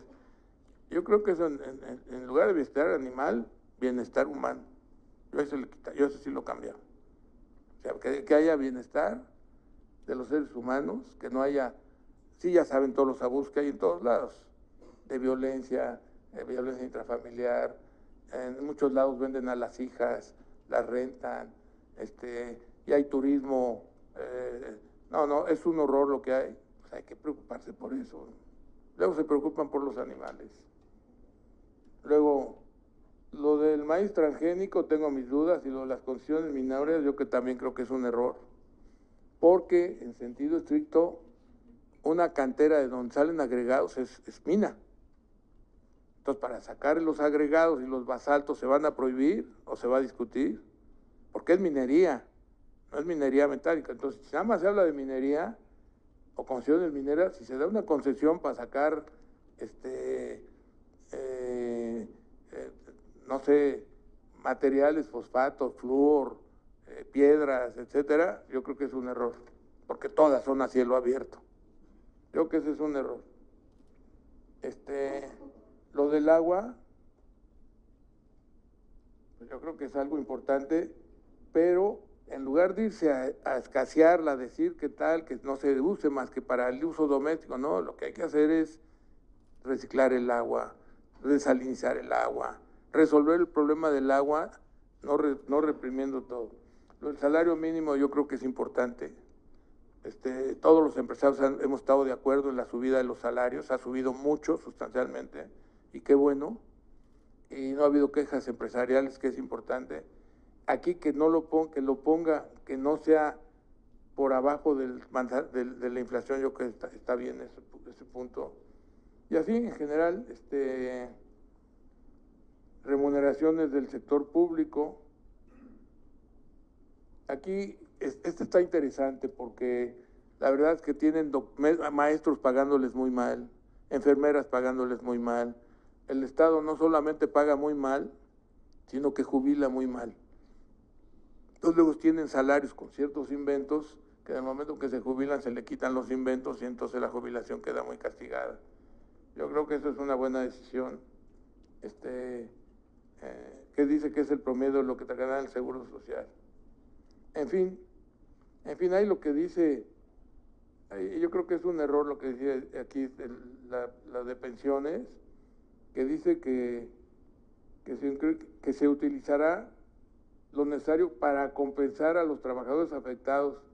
Esto es del 97, quiere decir que se echaría 26 años para atrás, yo creo que es pensar en echarse 26 años para atrás. Yo creo que hay que pensar de ahora en adelante, ¿no? Pues eso es garantizar el desarrollo y el empleo y el trabajo. Este trabajo que se plantea a los desocupados por un año que se capaciten y eso, pues desgraciadamente nada más es un año. Es una especie de seguro de desempleo. Este, en general, pues hay, por ejemplo, el, derecho al Internet, pues yo creo que todos estamos de acuerdo. Eh, hay otros aquí, por ejemplo, lo del Poder Judicial, pues ya les dije, yo creo que el Poder Judicial lo que lo más lo fundamental es que siga la división de poderes. Porque si le hacen la, la elección y lo hacen por democráticamente y hay un partido que se queda con todos los votos, entonces ya ese partido va a controlar todo, etcétera.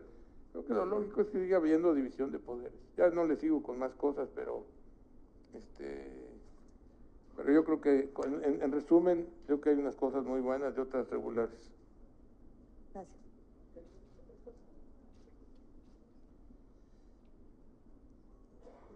¿Cómo está? Buenas tardes, ingeniero Slim mi nombre es Álvaro Delgado, trabajo como subdirector de investigación del diario digital. Sin embargo, en el libro más reciente del presidente López Obrador. El de ayer.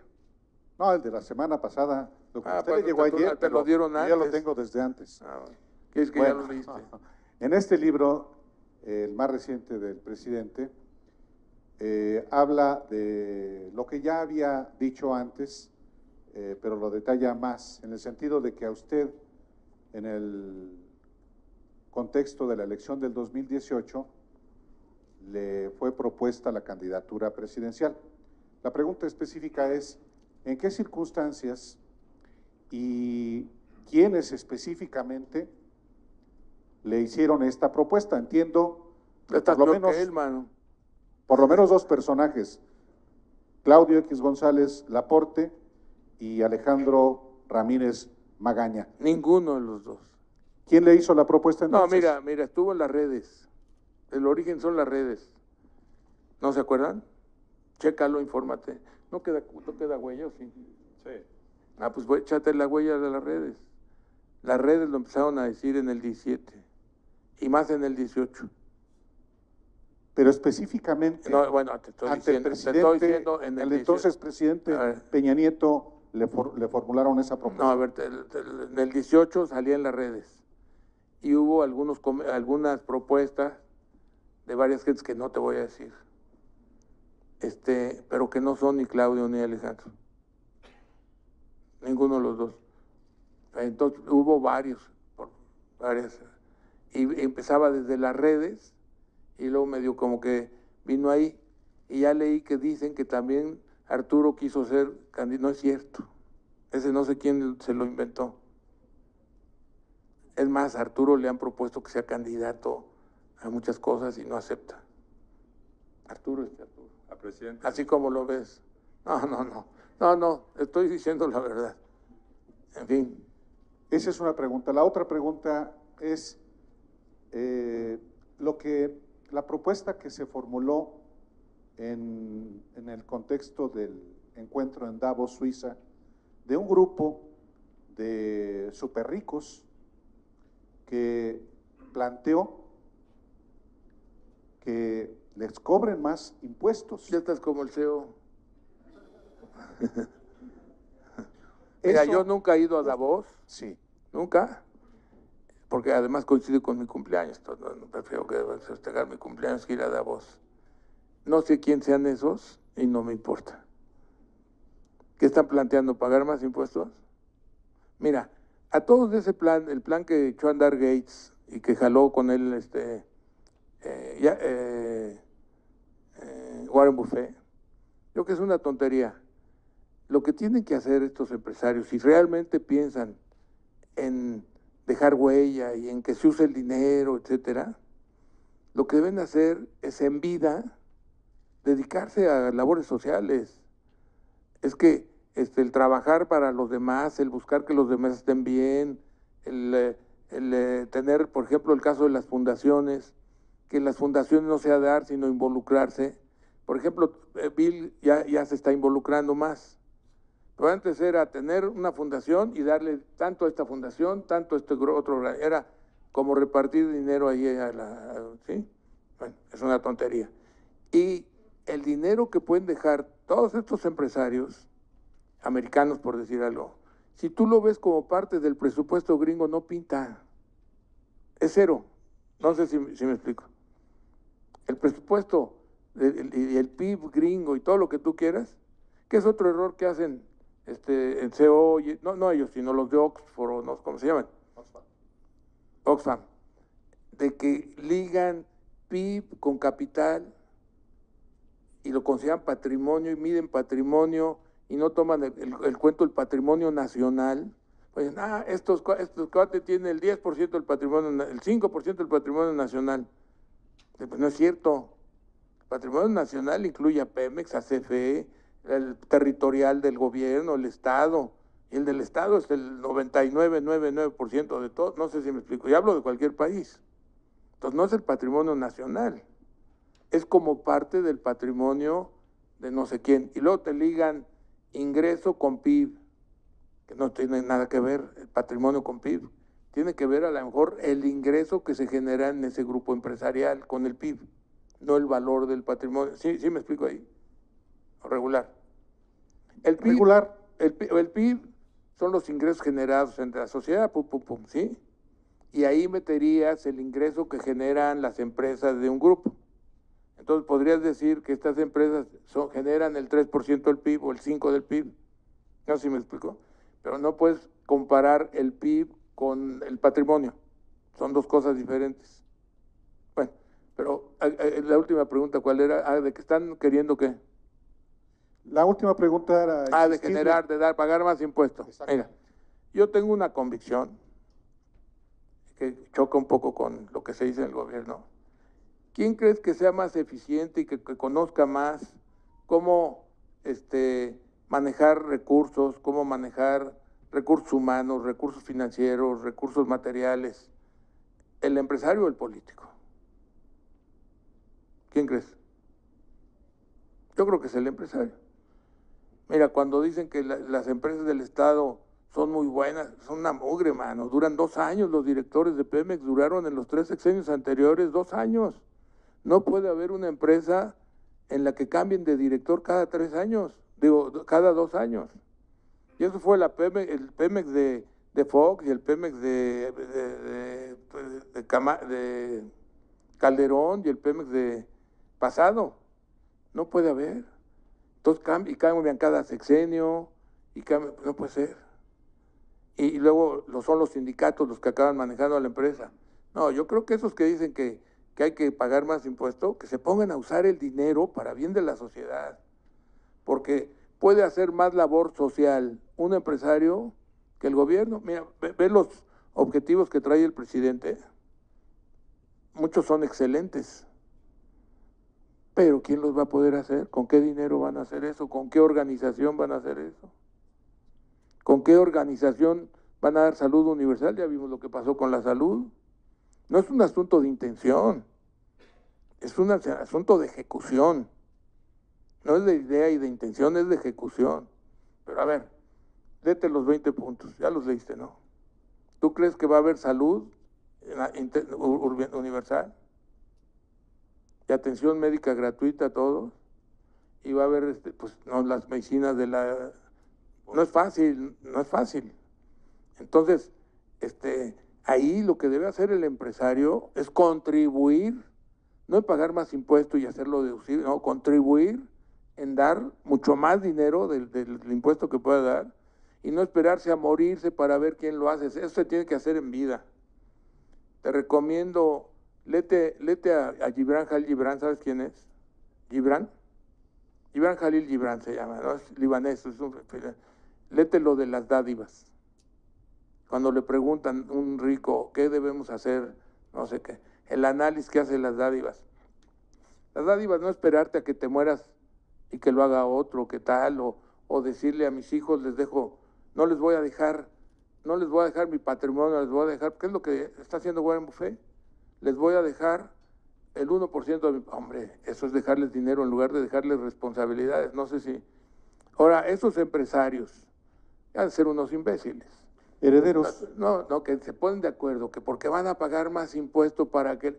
El Estado es muy ineficiente. Ve los gringos lo que han hecho.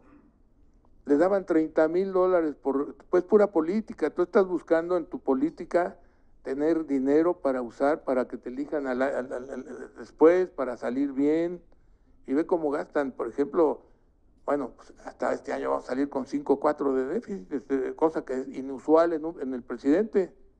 Pero ve tú lo de lo de Estados Unidos, que primero gastaron no sé qué, luego Trump gastó un dineral, y luego lleva, llega Biden y para no quedar mal, le da 30 mil dólares a cada persona y entonces hay escasez de empleo, ¿no? Pues no hay empleo que está escaso, ya está ocupado, pues con 30 mil dólares, él y la pareja, otros 30 mil, 60 mil dólares, y trabajar en no sé qué, es una locura.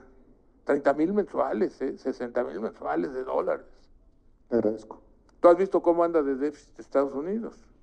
La deuda es una locura, sin nada porque hacen la maquinita. Bueno. Ah, perdón. Y eso es lo que está provocando la inflación la inflación en Estados Unidos, hay una presión inflacionaria por el exceso de circulante.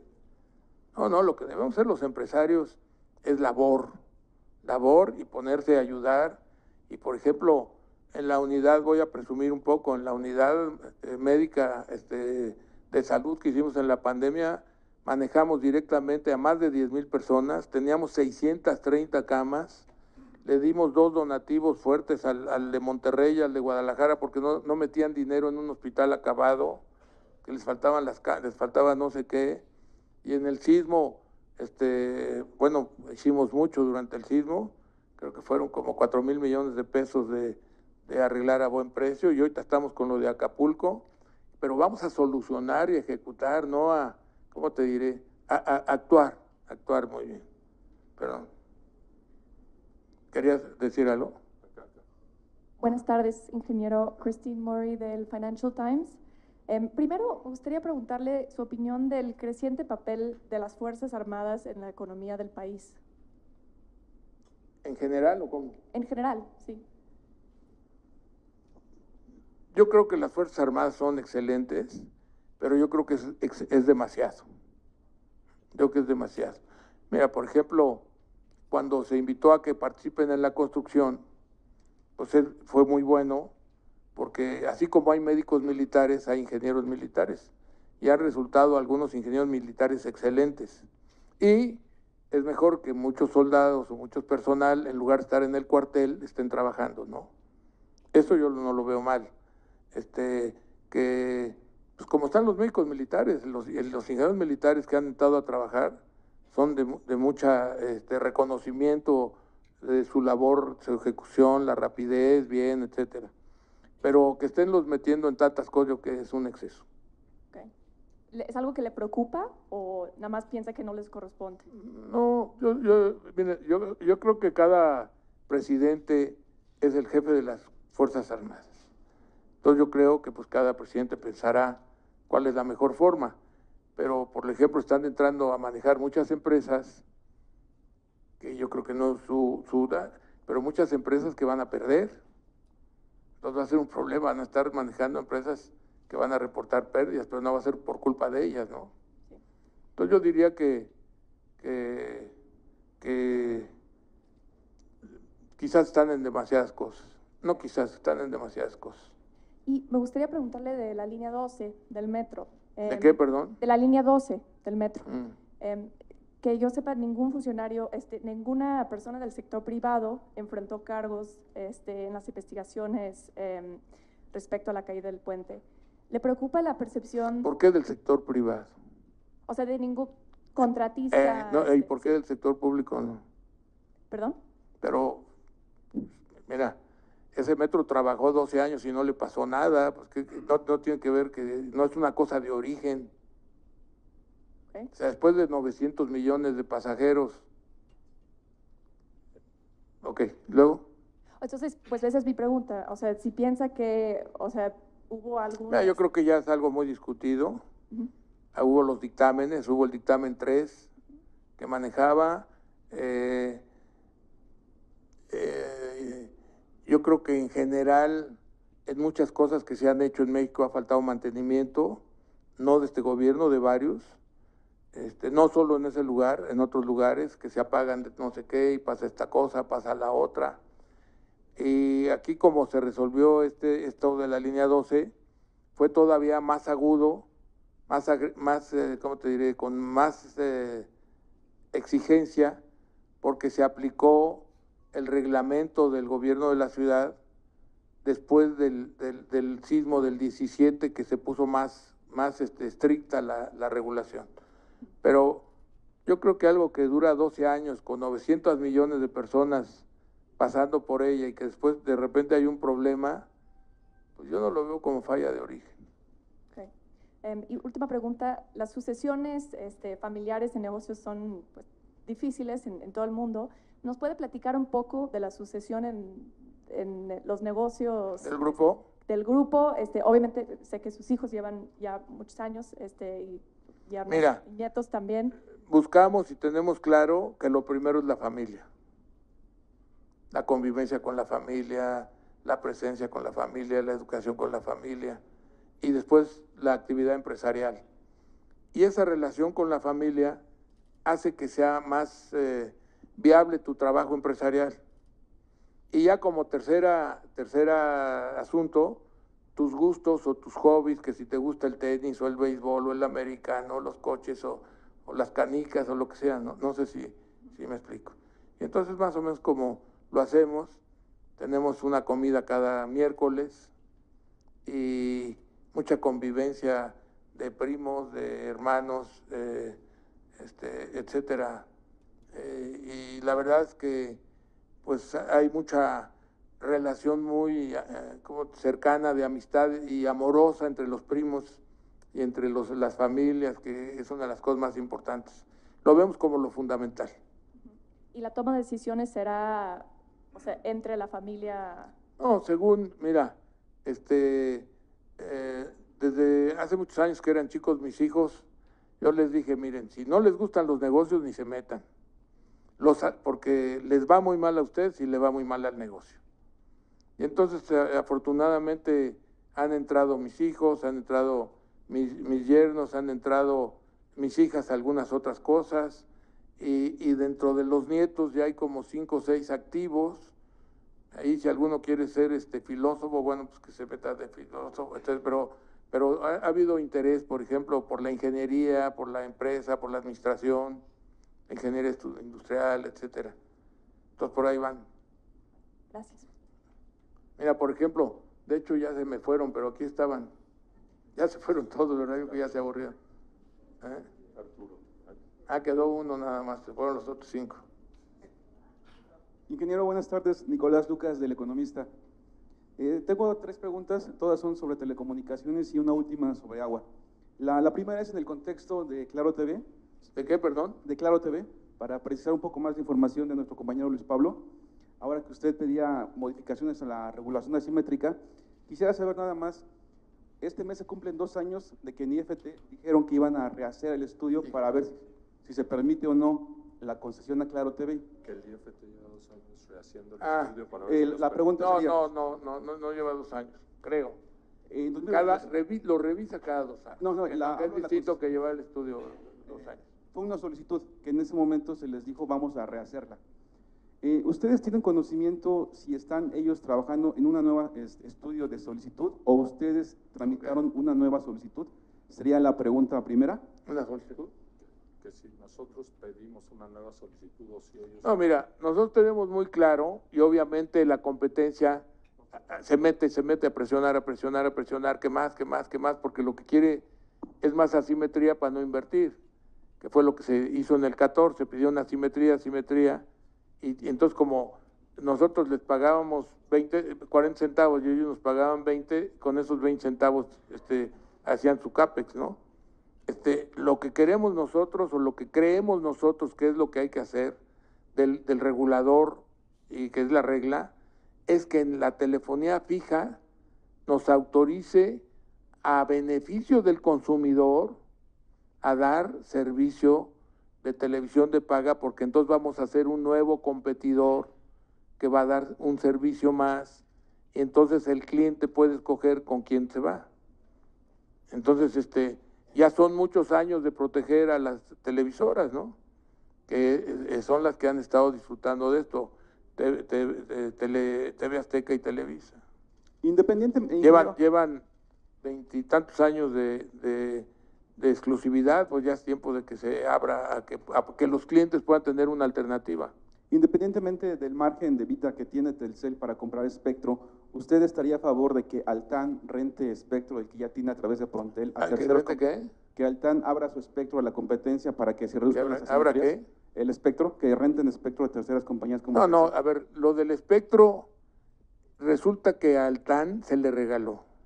Altán fue un evento, un invento en la época de Calderón ahí con ciertas condiciones muy raras, porque se le regaló todo el espectro del 700 de la televisión. Entonces, eh, se quedó con un espectro gratis y creo que paga el 1% y nosotros pagamos el 7%, eh, eh, paga una cantidad mínima, no sé si el 10% de lo que pagamos todos los demás, estoy incluyendo ATT y Telefónica, todos pagamos mucho menos por el espectro. Por eso Telefónica dejó el espectro atrás. Bueno, entonces tiene una ventaja de que no paga espectro ni le costó el espectro. Esa es una ventaja de Altán. Sin embargo, por una serie de barbaridades que hicieron, perdieron mucho dinero. Porque hicieron inversión, no pagaron, tenían nunca, no sé, tuvieron unas barbaridades. Y la, y la absorbió el Estado. El gobierno entonces ya es una empresa del Estado. Entonces, ¿qué me decías? ¿Que sí qué? Que si ustedes estarían como competidores dispuestos a arrendarle espectro a Telcel para reducir la No, no se arrenda el espectro. Este, Perdona, Altan, Altan. No, lo que, lo que tenemos es que el que tiene red, el que tiene red, no es el espectro el que se rende, es, es la red, que la red incluye el espectro. El que tiene red en algún lugar y no la tiene el otro, entonces le da servicio para que uses la red. Se llama, ¿cómo se llama? ¿Cómo? ¿Cómo? Roaming. Entonces se da roaming al que no tiene, o sea, le, le, facilitas tu, no, no, no le facilitas tu espectro, le facilitas red, espectro y todo, para que use el roaming que se llama y le pueda dar servicio al cliente y haga su negocio con el cliente en donde él no tiene red usando la nuestra. Eso ya lo hacemos, eso ya se hace. Ingeniero, última pregunta en telecomunicaciones. Y hablando es más, estos de ATT y tal, que están pidiendo condiciones especiales, pues lo mejor que tienen es que pueden usar el roaming nuestro. Y ya no tienen ni que comprar espectro ni invertir. En, negocios internacionales, ingeniero de América Móvil, hemos visto en los últimos meses que la empresa ha crecido su participación en Telecom Austria. Eh, ¿Pudiera contarnos si, si, explora otros negocios allá en Europa del Este, además de los países donde ya está, que son como casi 10? Esa es por una parte esa pregunta. Y en América del Sur, eh, ¿nos podría aclarar un poco esta noticia de ARSAT, si ustedes estaban interesados en, entrar como inversor privado ante esta política del gobierno de Javier, de Javier Milei? ¿En dónde? ¿En, qué? ARSAT, en Argentina. ¿Qué es ARSAT? ARSAT. ¿Qué es eso? ¿Qué es eso? El sistema de, de satelital de público de... No, no es cierto, eso no, no, no, lo ha de haber puesto no sé quién. ¿De aquí quién lo puso tú o quién? No, ya no. No, no, nunca hemos hablado. Pero, eh, ¿exploran nuevos Mira, negocios? tenemos satélite en Brasil porque venía en el paquete. Es el único lugar. Eh, en Europa del Este les decía... A ver, a ver, vamos, vamos por partes. A ver, de Telecom Austria, el gobierno nos autorizó a tener la mayoría hace muchos años, porque el gobierno creo que tiene el 28, no me acuerdo cuánto tiene. Entonces teníamos esa estructura y lo demás estaba en el, flotando y hace poco nos autorizó a irnos hasta el 60, creo. Todo lo que hemos subido es que andamos creo que en el 58, pero tenemos este eh, eh, autorizado a llegar un poco más arriba. Este, Eso ingeniero, es en Austria. el, el presidente López Obrador en su campaña política en 2018 dijo que a usted sí le daría, él sí le daría la concesión de televisión y dijo que antes de Podría haber, se 2024. arrepintió. ¿Cree que ya se arrepintió? No, pues no nos la ha dado. Porque dijo que en 2024, pero con ese un gobierno Ah, fuerzas, que en 2024. dijo que a más tardar cuando él se vaya. Ah, pues entonces mejor no opino, mejor ni lo ponga, no va a ser que se arrepiente. Pero sí confía en que sí se lo pueda dar. Sí, no vaya a ser que no la dé. Gracias. No, era, ya nada más era, había otra, pero ya. La del agua. Ingeniero, buenas tardes. Sí. Ah, no sé si me... Ah, perdón, ingeniero, buenas tardes primero que nada y me levanto para que me vean más fácil. Es una vieja costumbre de los periodistas antiguos levantarnos cuando, cuando No, hacemos una hablar además pregunta. del pasado, de a tú. Eh, ingeniero, yo ayer se jugó el Super Bowl y tuvo una exposición mediática, creo que como nunca había visto en la historia de este país. Entonces, pues, primero Y yo le pregunto concretamente, ¿qué hacer para que el béisbol tenga una exposición mediática como la que tuvo ayer el, el Super Bowl? En México. ¿En México? ¿Perdón? Mira, yo creo que la va a tener, no tanto como el Super Bowl, pero para que la vean todos. Vienen los Yankees en marzo y van a jugar dos juegos contra el México, entonces ojalá y lo vean. Ojalá y le podríamos dar difusión por otros lados. Eh, habla con con dije. Sí. ¿Eh? ¿Qué? Otra, Y mi boleto. otra pregunta de carácter deportivo, don, este, don Carlos. Viene este año las Olimpiadas de los Juegos Olímpicos de París y usted tiene los derechos. Los ¿Qué- derechos cuán- de- de- ¿Cuánto van a invertir, por ejemplo, para las transmisiones? ¿Y, si, y con, qué, con quiénes están negociando, con qué grupos mediáticos para que puedan tener acceso precisamente a, los, a, los, a estos Juegos? Y una tercera pregunta es si tiene otras inversiones deportivas pensadas para este año. Entonces, de, de las Olimpiadas, eh, bueno, pues aparte, eh, estas se compraron con, con el Comité Olímpico Mexicano, ¿cuánto, ¿cuánto tiempo? Olímpico Internacional hace, hace ocho años. Entonces tenemos los derechos, pero no de televisión abierta. Tenemos los de a meterlos, Los derechos digitales. los de- derechos eh, digitales, que son muy buenos, porque podemos, la- eh, la- las televisoras tienen que hacerlo por canal, ¿no? Entonces hacen lo, lo mejor que el canal que crean que sea más popular. Nosotros podemos transmitir prácticamente todos los eventos simultáneamente. ¿Todos o casi todos? Vamos a transmitir en un momento dado 32 deportes. 32 deportes al mismo tiempo. Por cada uno obedece a un, este, pues no, pues no, es can- no sé si es canal o qué. Sí, pues sí. Entonces, en eso, este, eh, lo hicimos muy bien en Brasil y de ahí vino el, el- el gusto de, de la facilidad para el Comité Olímpico Internacional haberlo renovado. ¿no? Ya el otro no lo renovaste el que sigue. Sí, es To- Tokio, lo renovamos y ahora París y ahora viene un nuevo Ok. curso, digamos. Entonces, este, es- es- está en esas condiciones. Respecto a la parte eh, deportiva de entusiasmar a los deportistas eh, y, en los Juegos eh, Centroamericanos les ofrecimos un bono a todos los, los que ganaran medalla de oro, plata y, y bronce. Empezamos antes por apoyar, estaban sin apoyo las, pues, sobre todo las muchachas del, del nado artístico, tenían que ir, a, había una competencia mundial, no conseguían apoyo y se los dimos nosotros. Ahí hubo alguna discusión con, eh, con el gobierno, quién sabe qué dijo esta eh, Gabriela, Gabriela, que pues ahora está del otro lado, pero no se nota que, que tiene experiencia, porque ella sufrió estas cosas. Arturo habló largamente con ella y de plano dijo que no y que ni iban a ganar medallas ni nada y acabaron ganando cuántas medallas, este, Cuatro de oro. cuatro de oro. En, en- en- en- en- entonces, entonces estamos apoyando a todos los deportistas de los centroamericanos, también en los panamericanos, ya fueron o van a ser. Ya fueron. Y entonces, bueno, estamos este, buscando, buscando, no déjalo, si no, no vamos a acabar. Este, entonces sí estamos en el deporte. Por otro lado, este, por favor, si le das, tenemos los Guinness, los récord Guinness, ¿no le quieres decir cómo? Este, tenemos equipos de fútbol de 200 y pico mil jugadores, ¿no les? Sí, tenemos 18 récord Guinness, 11 en fútbol, otros en béisbol y otros en básquetbol, como los torneos de fútbol, béisbol y básquetbol más grandes del mundo. Decía el ingeniero, en el de fútbol tenemos 260 mil participantes cada año. Entonces el récord Guinness como el torneo de fútbol más grande del mundo, igual pasa con el básquetbol igual pasa con el torneo que tenemos eh, de béisbol.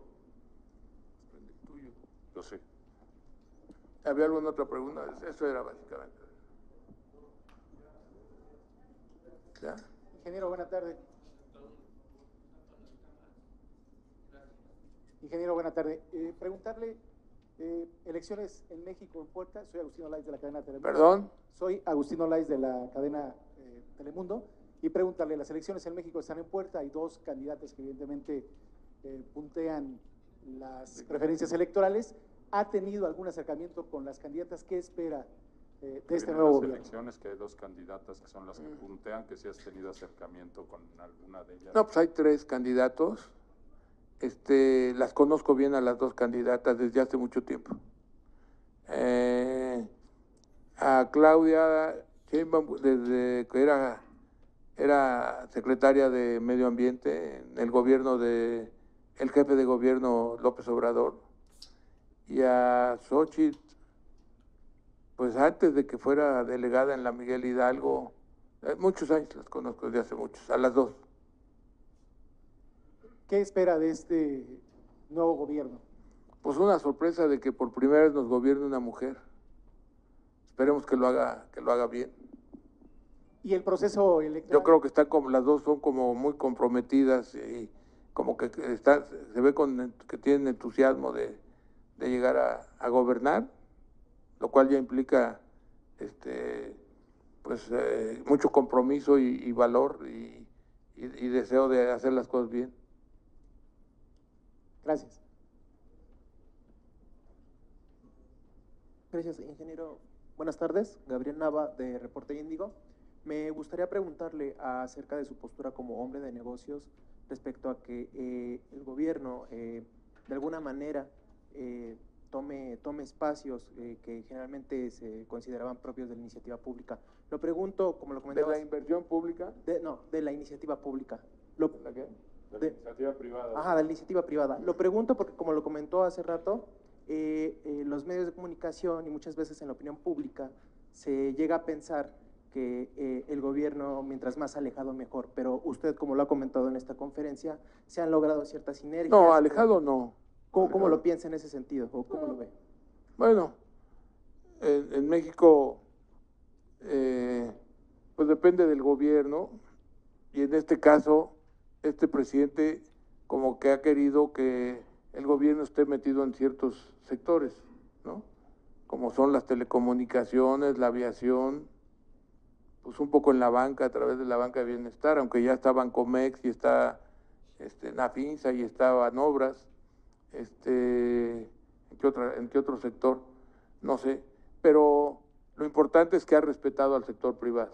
Yo creo que eh, el sector privado está eh, trabajando bien porque sobre todo si nos damos cuenta de la primera política de los primeros cinco años del presidente, fue cuidar mucho la inflación, cuidar mucho eh, las finanzas públicas, cuidar el presupuesto, cuidar que, no hubiera presiones inflacionarias con déficits y, buscando que se mantuvieran los impuestos y que a pesar de eso se hubiera una mayor recaudación. Yo creo que todo eso fue un trabajo que, que la, empresa, los empresarios estamos de acuerdo. Yo creo que en general eso fue muy sano. Ahora, que, que quiera competir en otros sectores con el sector privado, pues mientras que sea en condiciones semejantes, yo creo que pues no hay ningún problema, aunque pues aquí sí hay diferencias de pensar que, que es mejor el sector privado, más eficiente, porque pues es, es, lo hace de manera profesional al 100%, no, no tiene un, un sesgo político que lo, de, que lo desvíe. Es decir, que eh, en palabras de un hombre de negocios, siempre y cuando se respeten los marcos legales, los estados, no hay ningún tema, como se solía creer, de que... Pues es un competidor más. Mira, de hecho a nosotros nos da gusto que Altán meta Altán y tal y tal, aunque no, no parece bien que tenga sus subsidios y tal y tal, y que hay otro competidor. No, no le tenemos miedo a los competidores ni a la competencia. La, competencia te hace mejor. Es como si tú eres muy buen atleta y corres muy rápido y corres solo con los de la manzana, pues no tiene chiste. Tienes que buscar referencias mundiales o cuando menos nacionales. Entonces, el que esté otra empresa que sí tiene recursos, que quiere meterse y sobre todo que está planteando llenar ese hueco de la, de la gente que no tiene conectividad. Lástima que no, no lo está haciendo como se había pensado primero. Pero pues yo creo que, que el que le tiene miedo a la competencia, mejor que no se meta a los negocios. Muchas gracias.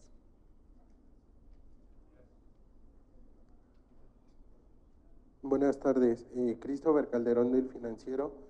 Eh, preguntar eh, qué están haciendo o bueno, qué pediría usted en materia de seguridad teniendo en cuenta que a Telmex el año pasado en Michoacán eh, pues le desmantelaron una red porque no quisieron pagar eh, derecho de piso. Eh, ¿Cómo se están viendo afectados sus negocios por, por el crimen organizado, por la delincuencia? Y bueno, justo saber qué le pediría a, estos candidatos. Bueno, yo, yo, creo que esa es una tarea pendiente. Es una tarea pendiente que, que pues eh, todos estamos esperando que, que, se resuelva. Vamos a ver el ejemplo que se está haciendo en Acapulco, de que eh, se están instalando no sé cuántos cuarteles, creo que 38 cuarteles, con mucha presencia de la de la ¿cómo se llaman? De, de las guardias nacionales. Pero sí es un asunto que se está haciendo, pues se está generalizando, porque pues este hay lugares donde estamos viendo que las condiciones han sido más difíciles y que ha habido acciones este, eh, definidas y, firmes, yo diría hasta un poco agresivas por parte de la autoridad, pero que han tenido mucho el apoyo social. Salvador, Ecuador, ustedes como empresa han tenido que, digamos, invertir más en seguridad para evitar ser blanco de estos criminales? Pues mira, ya, ya ha habido mucha inversión histórica para conservar porque eh, desde hace muchos años el robo del cobre era el pan nuestro cada día.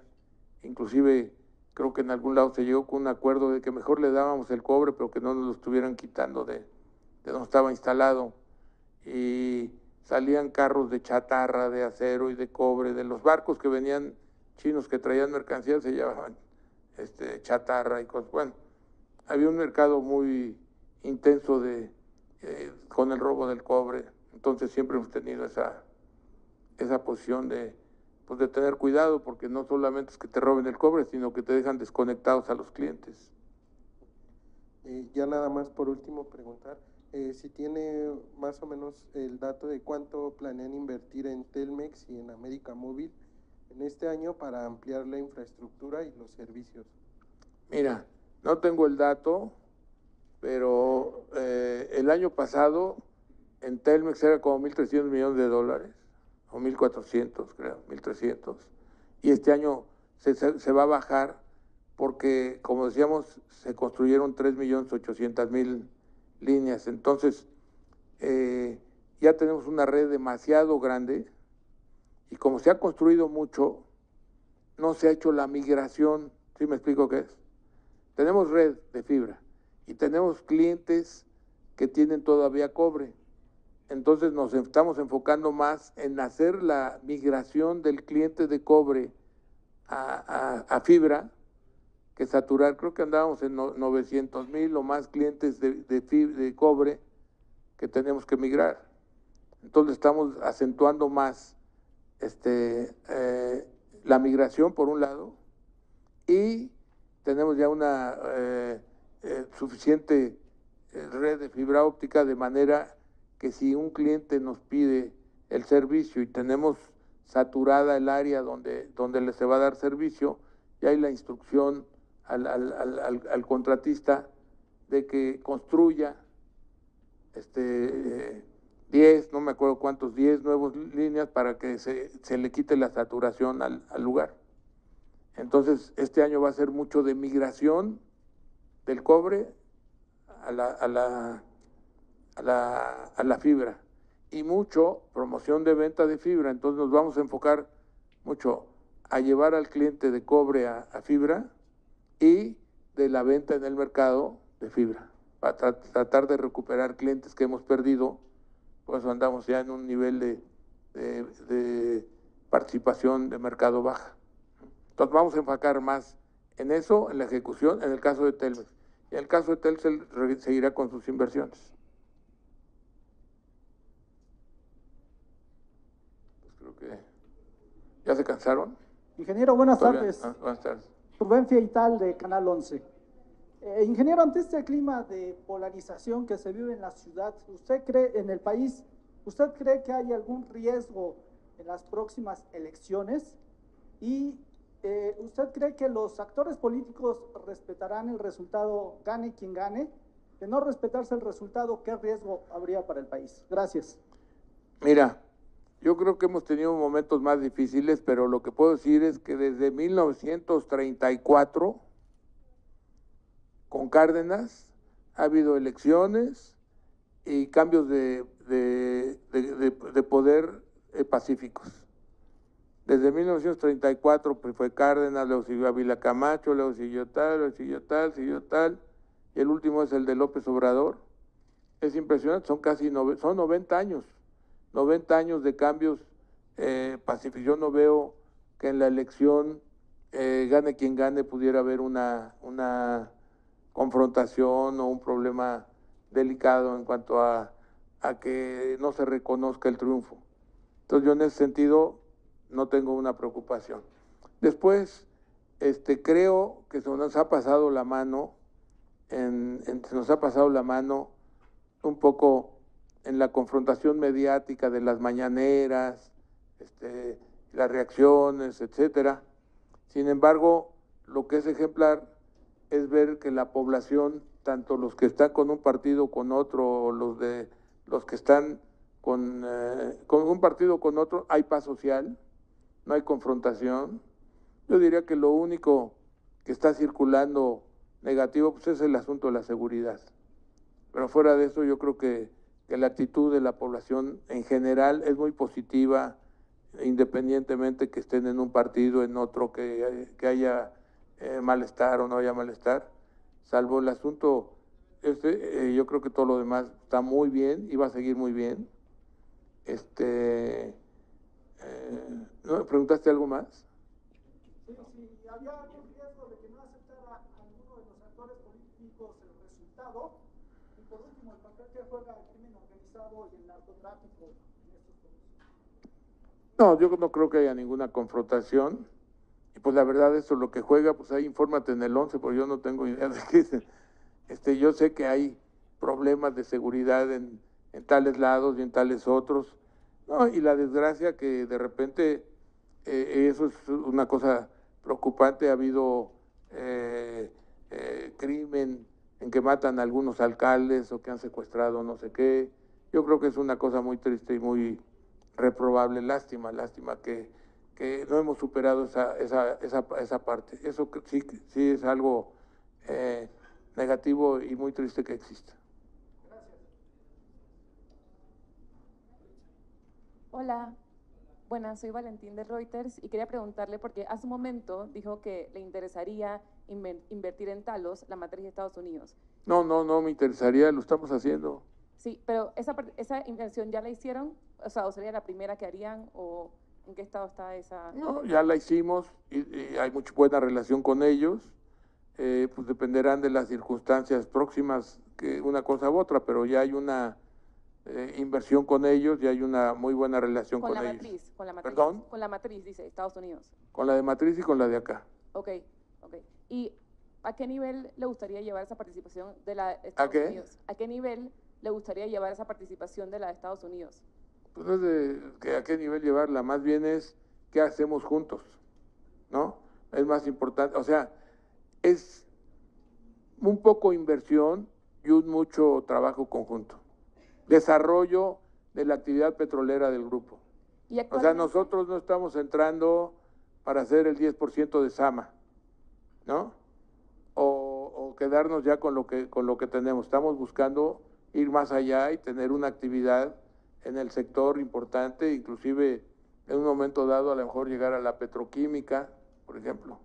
¿Y actualmente qué participación tiene en la Estados Unidos, en la matriz? ¿Perdón? ¿Qué participación tiene ahora mismo en la matriz? Eh, te decía que teníamos como el 22 y medio de la americana y el 49 o algo 9 de la de acá. Pero que aquella como compró otra empresa y se va a aumentar capital, etcétera, hay una probable dilución. gracias.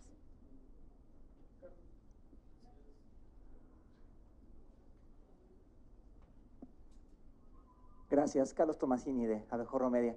Eh, eh, em, en todos estos años que, lleva la, empresa, que lleva usted también como empresario, ha pasado por todos los cambios tecnológicos muy de cerca que, ha vivido México, ¿no? Y claro que ha vivido el mundo, desde la eh, telefonía celular, antes la telefonía en el coche con los radiotaxis y demás, que usted es pionero en eso. ¿Cómo ve la tecnología en los próximos años, no? Hablamos de, de hecho, al Internet y demás, pero pues es, eh, es, no es nada más la conexión a Internet, ¿no? sino es todo el acceso a la tecnología y demás. ¿Cómo, cómo ve ese futuro eh, para México y para el mundo con base en, la experiencia que tiene usted en 60, 70 años? Gracias.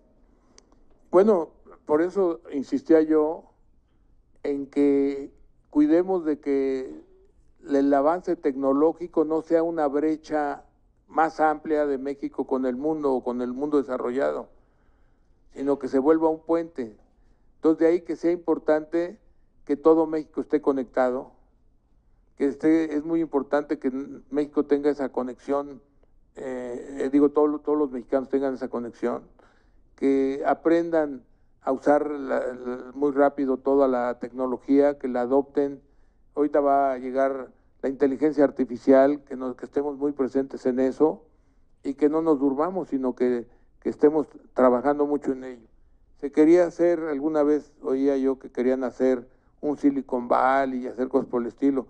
Yo creo que lo más importante, en lugar de estar pensando, es que absorbamos la tecnología de inmediato en el mundo y que al absorber esa tecnología estemos al tanto y podamos este, eh, llevar el paso de lo que viene. Por otro lado, esta integración comercial con Estados Unidos y con Canadá nos impulsa o nos obliga o nos posiciona para, para poder acelerar ese conocimiento y esa asimilación tecnológica que, que se va a venir produciendo. En el grupo, concretamente en este caso, en el caso de Telmex Telcel, eh, acordarán algunos de ustedes que tenemos, hicimos las aldeas digitales, hemos hecho bibliotecas digitales, es una lástima una lástima verdadera que se haya frenado lo de aldea digital en el Zócalo. Nos pidió el gobierno pasado que lo lleváramos a, Iztapalapa y cosas por el estilo y dejamos de tener ese gran atractivo que se tenía. Ha habido reconocimientos también de Guinness, del premio Guinness por inducción a la tecnología, no sé cómo se llama el tema de, de esa... Este, sí, más o menos así es. Pero no era inducción, era era el, incorporar a la tecnología a más gente, ¿no? Alfabetización digital. No, no, no se llama alfabetización. Ahí lo tienen, pues ella pregunta por el diploma. Bueno, este, hicimos, no sé si saben, y se lo recomiendo al que no haya ido, el pabellón de la biodiversidad ya fueron en la ciudad universitaria. ¿Sí? Bueno, ahí del pabellón de la biodiversidad que les recomiendo ir, pues ahí hay investigación, hay este, eh, estudios, hay museografía, hay visitas, pero nosotros nos damos eso a la universidad, pero nos quedamos con un contrato para que el sótano, la parte de abajo, nosotros pudiéramos hacer otras cosas y lo que tenemos ahí es una parte muy amplia de, de conectividad a 20 gigas, como una aldea digital, de hecho, con muchas este, eh, pues, computadoras ahí para que lo puedan este, eh, navegar al gusto y aparte 250 tablets para los muchachos que llegan ahí sin y que está saturado, que se sienten a comer o a tomar café o lo que sea. Y también hay un programa de alimentos y de nutrición gratuita para, para 600 o 700 diarias de gentes. Pero es la transmisión, hay que hacer la difusión, la difusión tecnológica, la, la absorción de la tecnología. Yo creo que no nos podemos quedar atrás y estamos bien posicionados para lograrlo. Inclusión digital se llama. E inclusión digital, ¿te acordaste? ¿Eh? Aquí me llegó. Sí, pues no era alfabetización, es inclusión digital. Vayan ahí al pabellón, está, está muy bien. Y, y ahora se, se va a hacer una exposición que también de meteoritos, de pedazos de meteoritos. ¿Sí conocen la- el Palacio de Minería? ¿Todos? Allá en el centro. ¿Han visto los meteoritos esos que hay de acero? Bueno.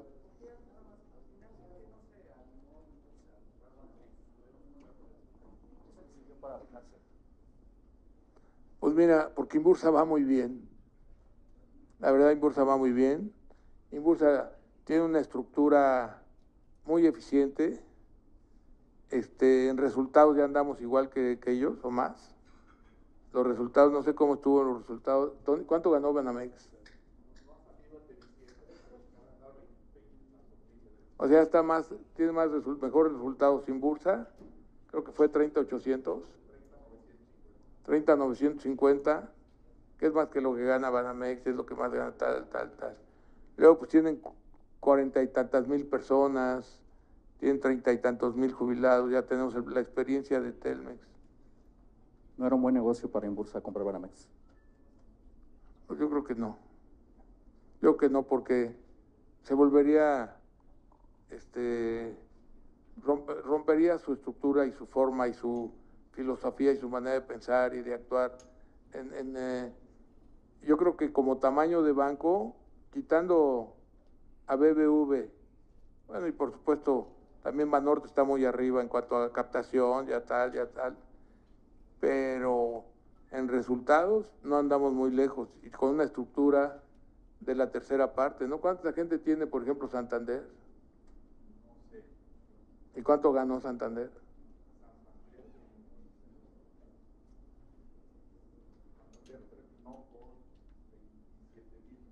Ganó menos que. Fíjate. ¿Y con qué gasto tienen? Nosotros tenemos, ¿cuánto? 8.700 contra 40. ¿Para qué queremos tanto gasto? Eh, Mira, yo creo que este año va a crecer mucho. Digo, no, no, no creo que sea información privilegiada, porque ya, ya se anunció, se adquirió este, la cartera, el 80% de una cartera de automóviles, este, que trae 53 mil de, de cartera. Pues entonces, ¿para qué quieres más? Por te vas por ahí. ¿Cómo, cómo vislumbra que cambia el sistema financiero con la venta de Banamex? y ¿Cómo qué? ¿Cómo cree que cambie el sistema financiero en México con lo que vaya a pasar con Banamex, la OPI, etcétera? Lo que va en ¿Que cambie? ¿Cambiará mucho el sistema financiero una vez que vendan Banamex? Bana- ¿Por culpa de Banamex? No, ¿por qué tiene que ver? No, Banamex es un banco más. Es un banco más que tiene un, un gastos altos y, y yo creo que eh, le ha faltado entrar en la competencia porque fue líder, fue líder en, en- en, eh, cuando estuvo ahí siendo del Estado, cuando estuvo Fernando Solana, lo volvió líder de todos. Fue líder, fue el banco líder. Pues no creo, pues mejor le preguntamos a Ton, ¿tú qué crees que pase algo por... ¿Para qué? Ah, además ya no está en venta, está en operación. No, más bien lo que puede traer cambios es la banca, la banca moderna, digital, este, porque al rato, o ya mero, deberíamos estar pagando todos con el teléfono. Pues no sé qué otro atractivo tiene, qué, otra perspectiva tiene lo nuevo, este, Tom? No, no, pero los nuevos bancos digitales.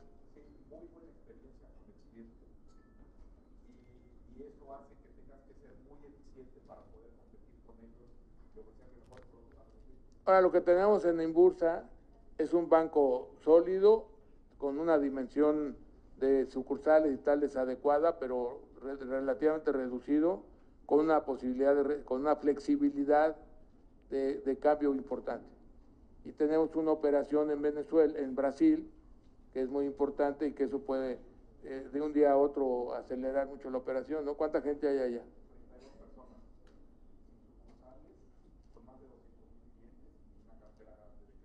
O sea, 200 mil clientes con, con, sin sucursales y 32 personas. Ya estás ahí con la digitalización. Ingeniero, yo, Fernanda Murillo de Milenio.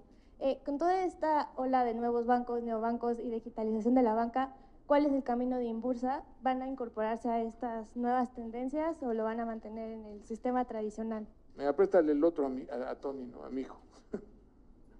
¿Sí oíste? Sí, lo, que estamos haciendo en lugar de crear una entidad separada digital es convertir a Inbursa en el banco digital, que es a lo que se tiene que llegar a que el, banco sea totalmente digital para el cliente, su sucursal ya no es la sucursal física, ya la trae en la mano con el teléfono celular. Actualmente ya en el caso de Inbursa más del 80% de las transacciones que hacen los clientes son digitales y eso sigue, sigue creciendo.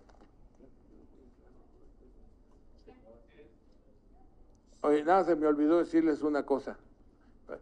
Este, esto que les di fue una hojita nada más de cuáles fueron las ofertas que hicimos cada uno. Es para que quede claro que fuimos los que más ofrecimos. Además, era irracional que siendo los que más ofrecimos y estando de por medio Kissinger que apoyó a los otros y Telefónica y tal y todo, tal, tal, tal, y Goldman Sachs y todo, hubiera habido una cosa preferencial hacia nosotros. Y se los digo porque en un libro que escribieron los de Harvard y los de, y los de eh, MIT pusieron que por mí nos lo habían dado habiendo perdido nosotros. Y el que mandó un mail diciendo una bola de mentiras fueron, fueron los, el, el, muchacho este de la, de la hoja que menos ofreció, por eso se la di, Gentor o no sé qué que es de un muchacho, Garza Calderón creo que es. Es Garza Calderón.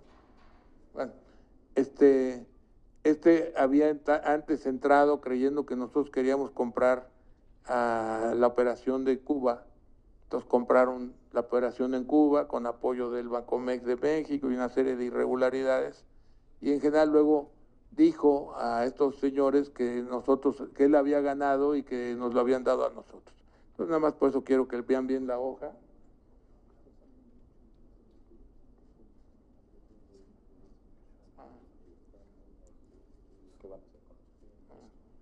Este, eh, entonces, bueno, está eso, está eso.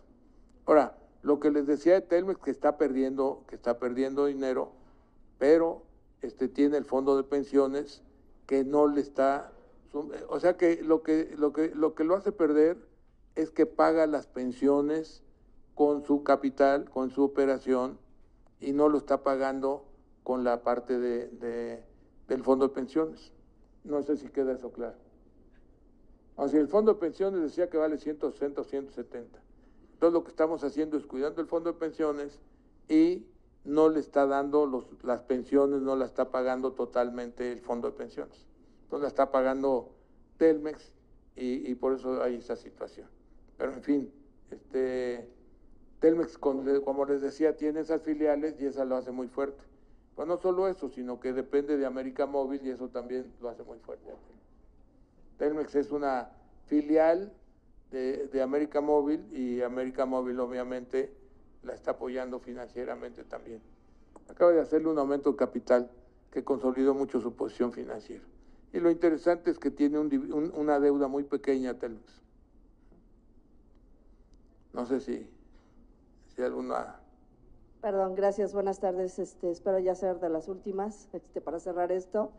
Este, señor, a mí me gustaría saber con esto de los deportes, este, lo que se viene de la FIFA, que vamos a ser parte de, esta cuestión de, del Mundial y esta parte de, finanzas, eh, se ha estado diciendo que el Estadio Azteca va a formar parte de la, de, bueno, va, va a ingresar a la Bolsa Mexicana de Valores.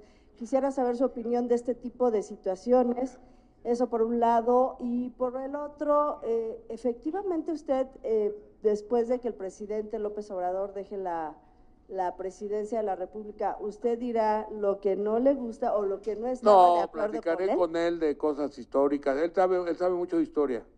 Ah, no, sí, claro, pero Entonces, usted, usted este, sí hará público qué cosas son en las que realmente no está Ah, la de plática acuerdo. con él. No, pues vamos a platicar de Porfirio Díaz. Este, eh, ¿qué, qué- qué otros temas traemos? Traemos como tres, tres o cuatro temas que estamos esperando a que salga para poderlos platicar abiertamente. Y nada más por último, me gustaría saber esta parte eh, realmente de la inseguridad, que son de las cosas que está pegando, lacerando al país.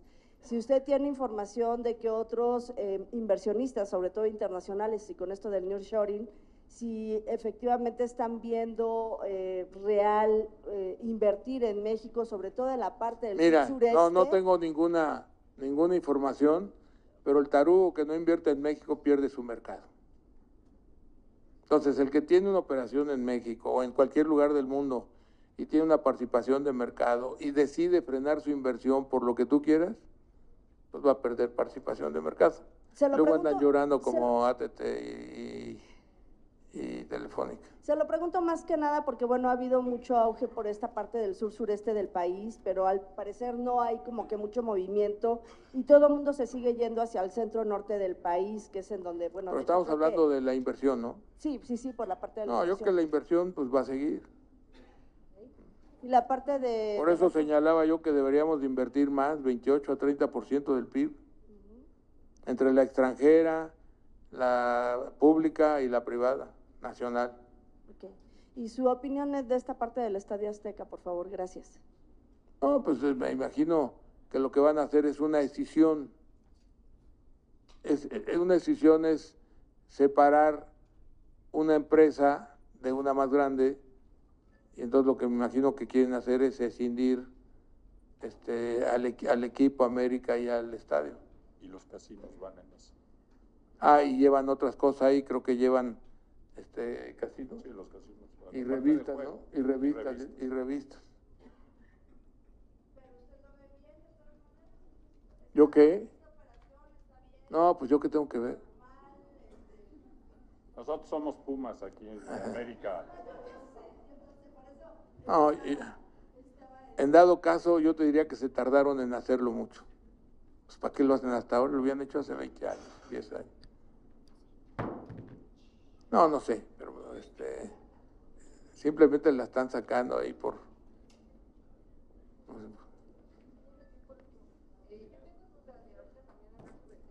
¿Perdón?